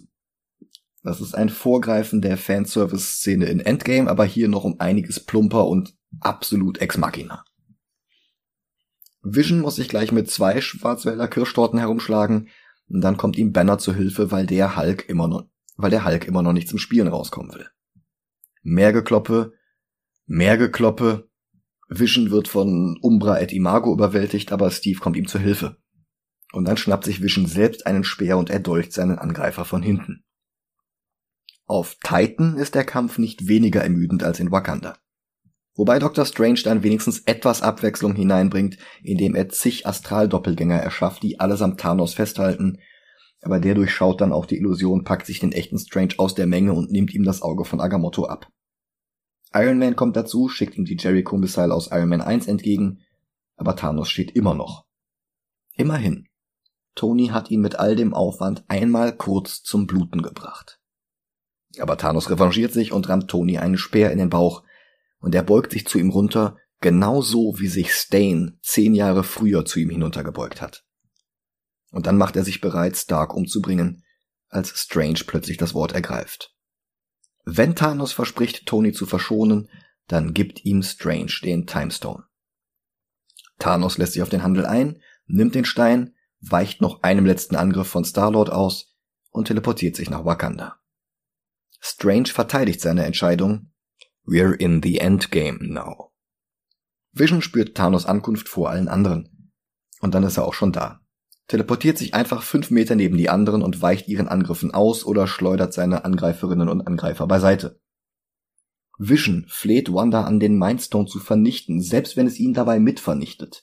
Wenn Thanos den Stein bekommt, überlebt er das ja auch nicht.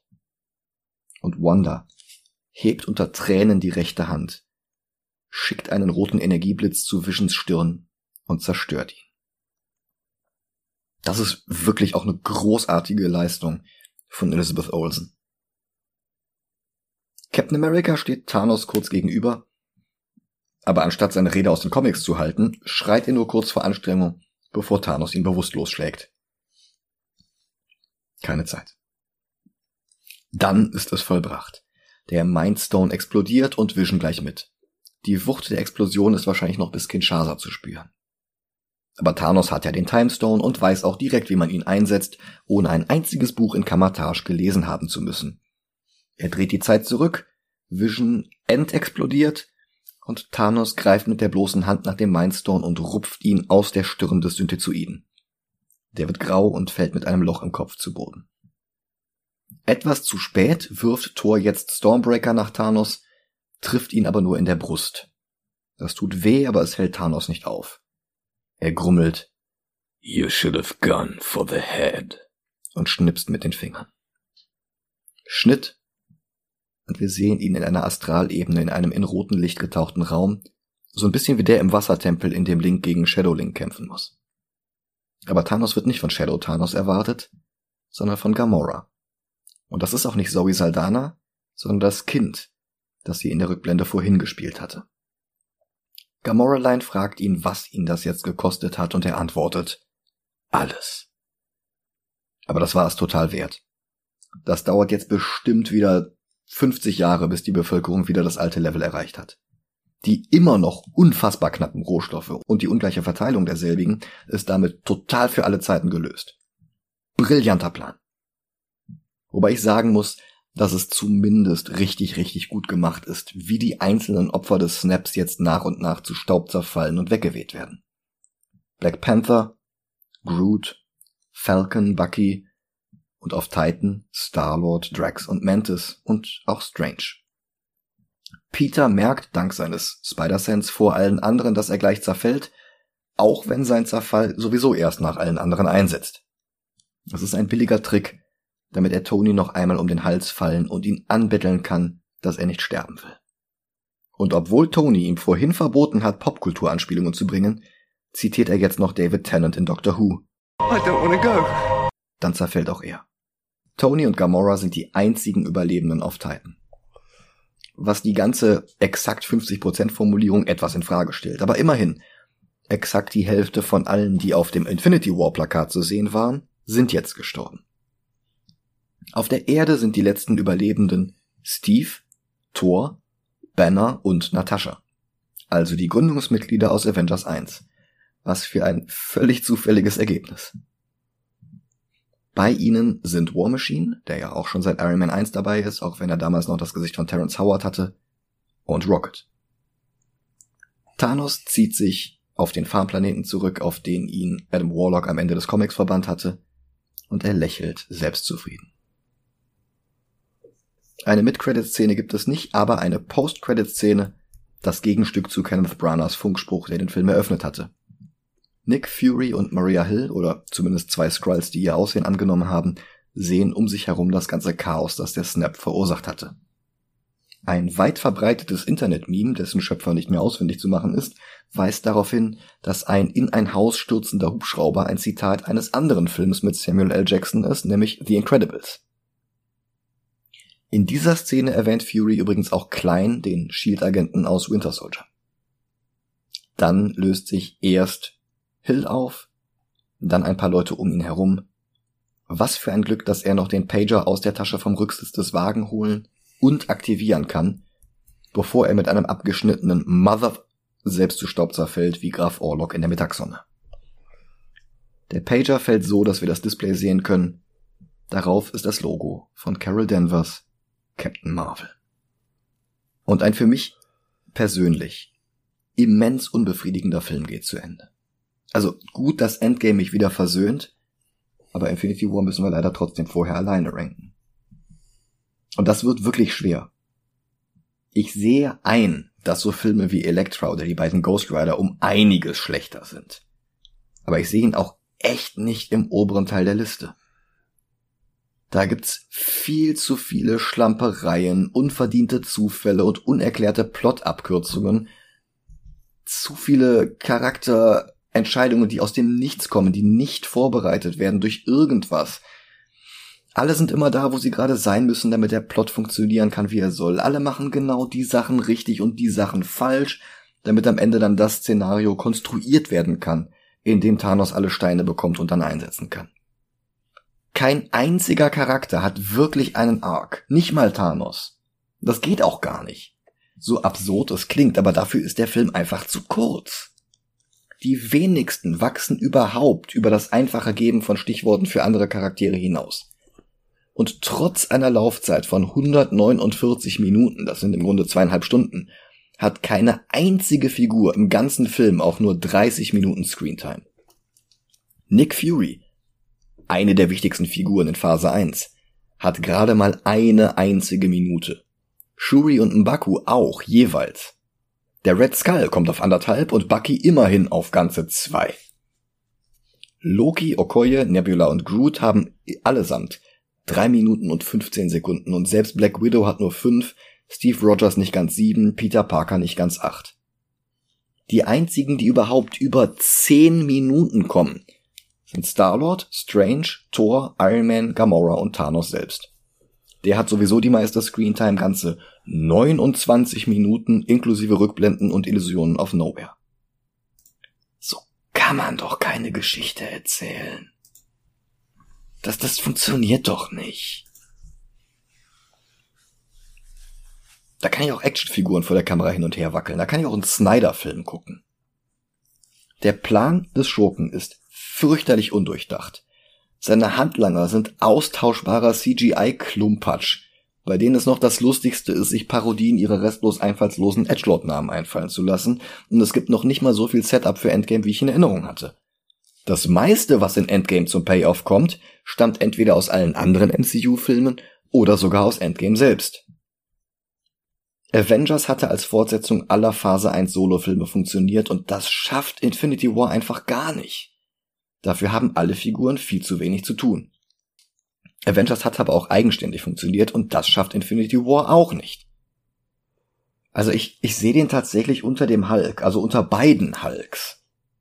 Ne. Ich weiß, dass du ihn sehr viel besser findest und ich weiß echt nicht warum. Kannst du es mir erklären?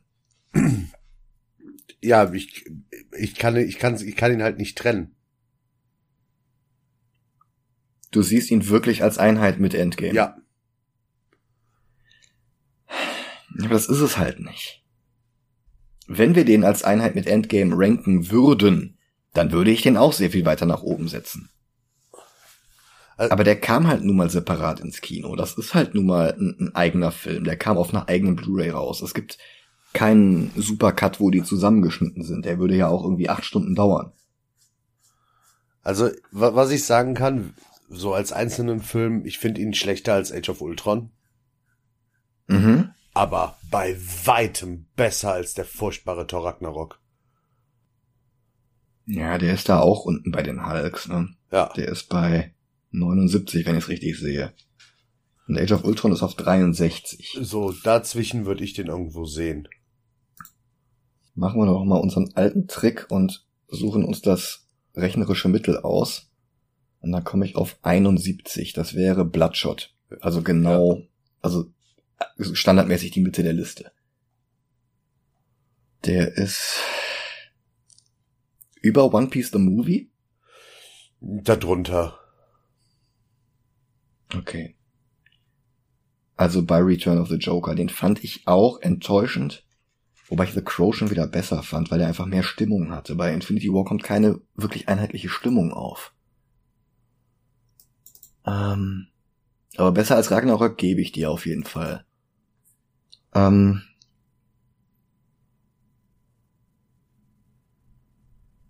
Siebenundsiebzig?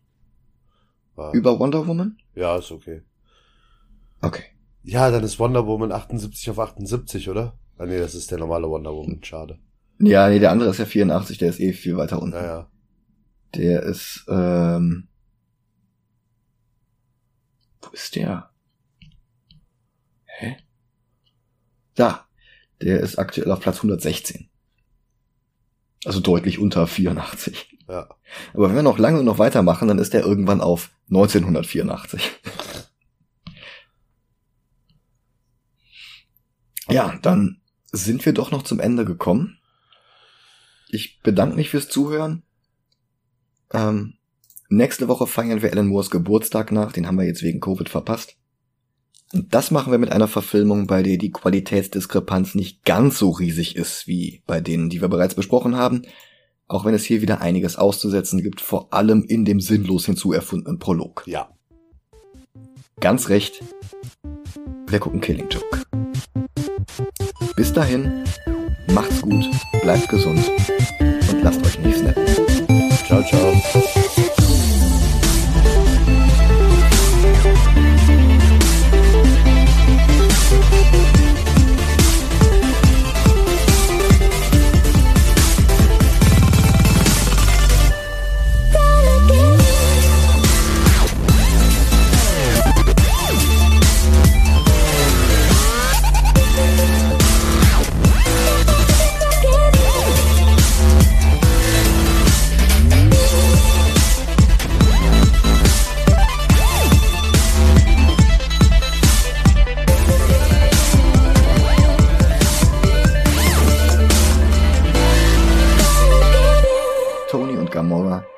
Einzigen Überlebenden auf Titan. Nee, nicht Gamora. Nebula. Ja, ich, wieso verwechsel ich die die ganze Zeit? Ich,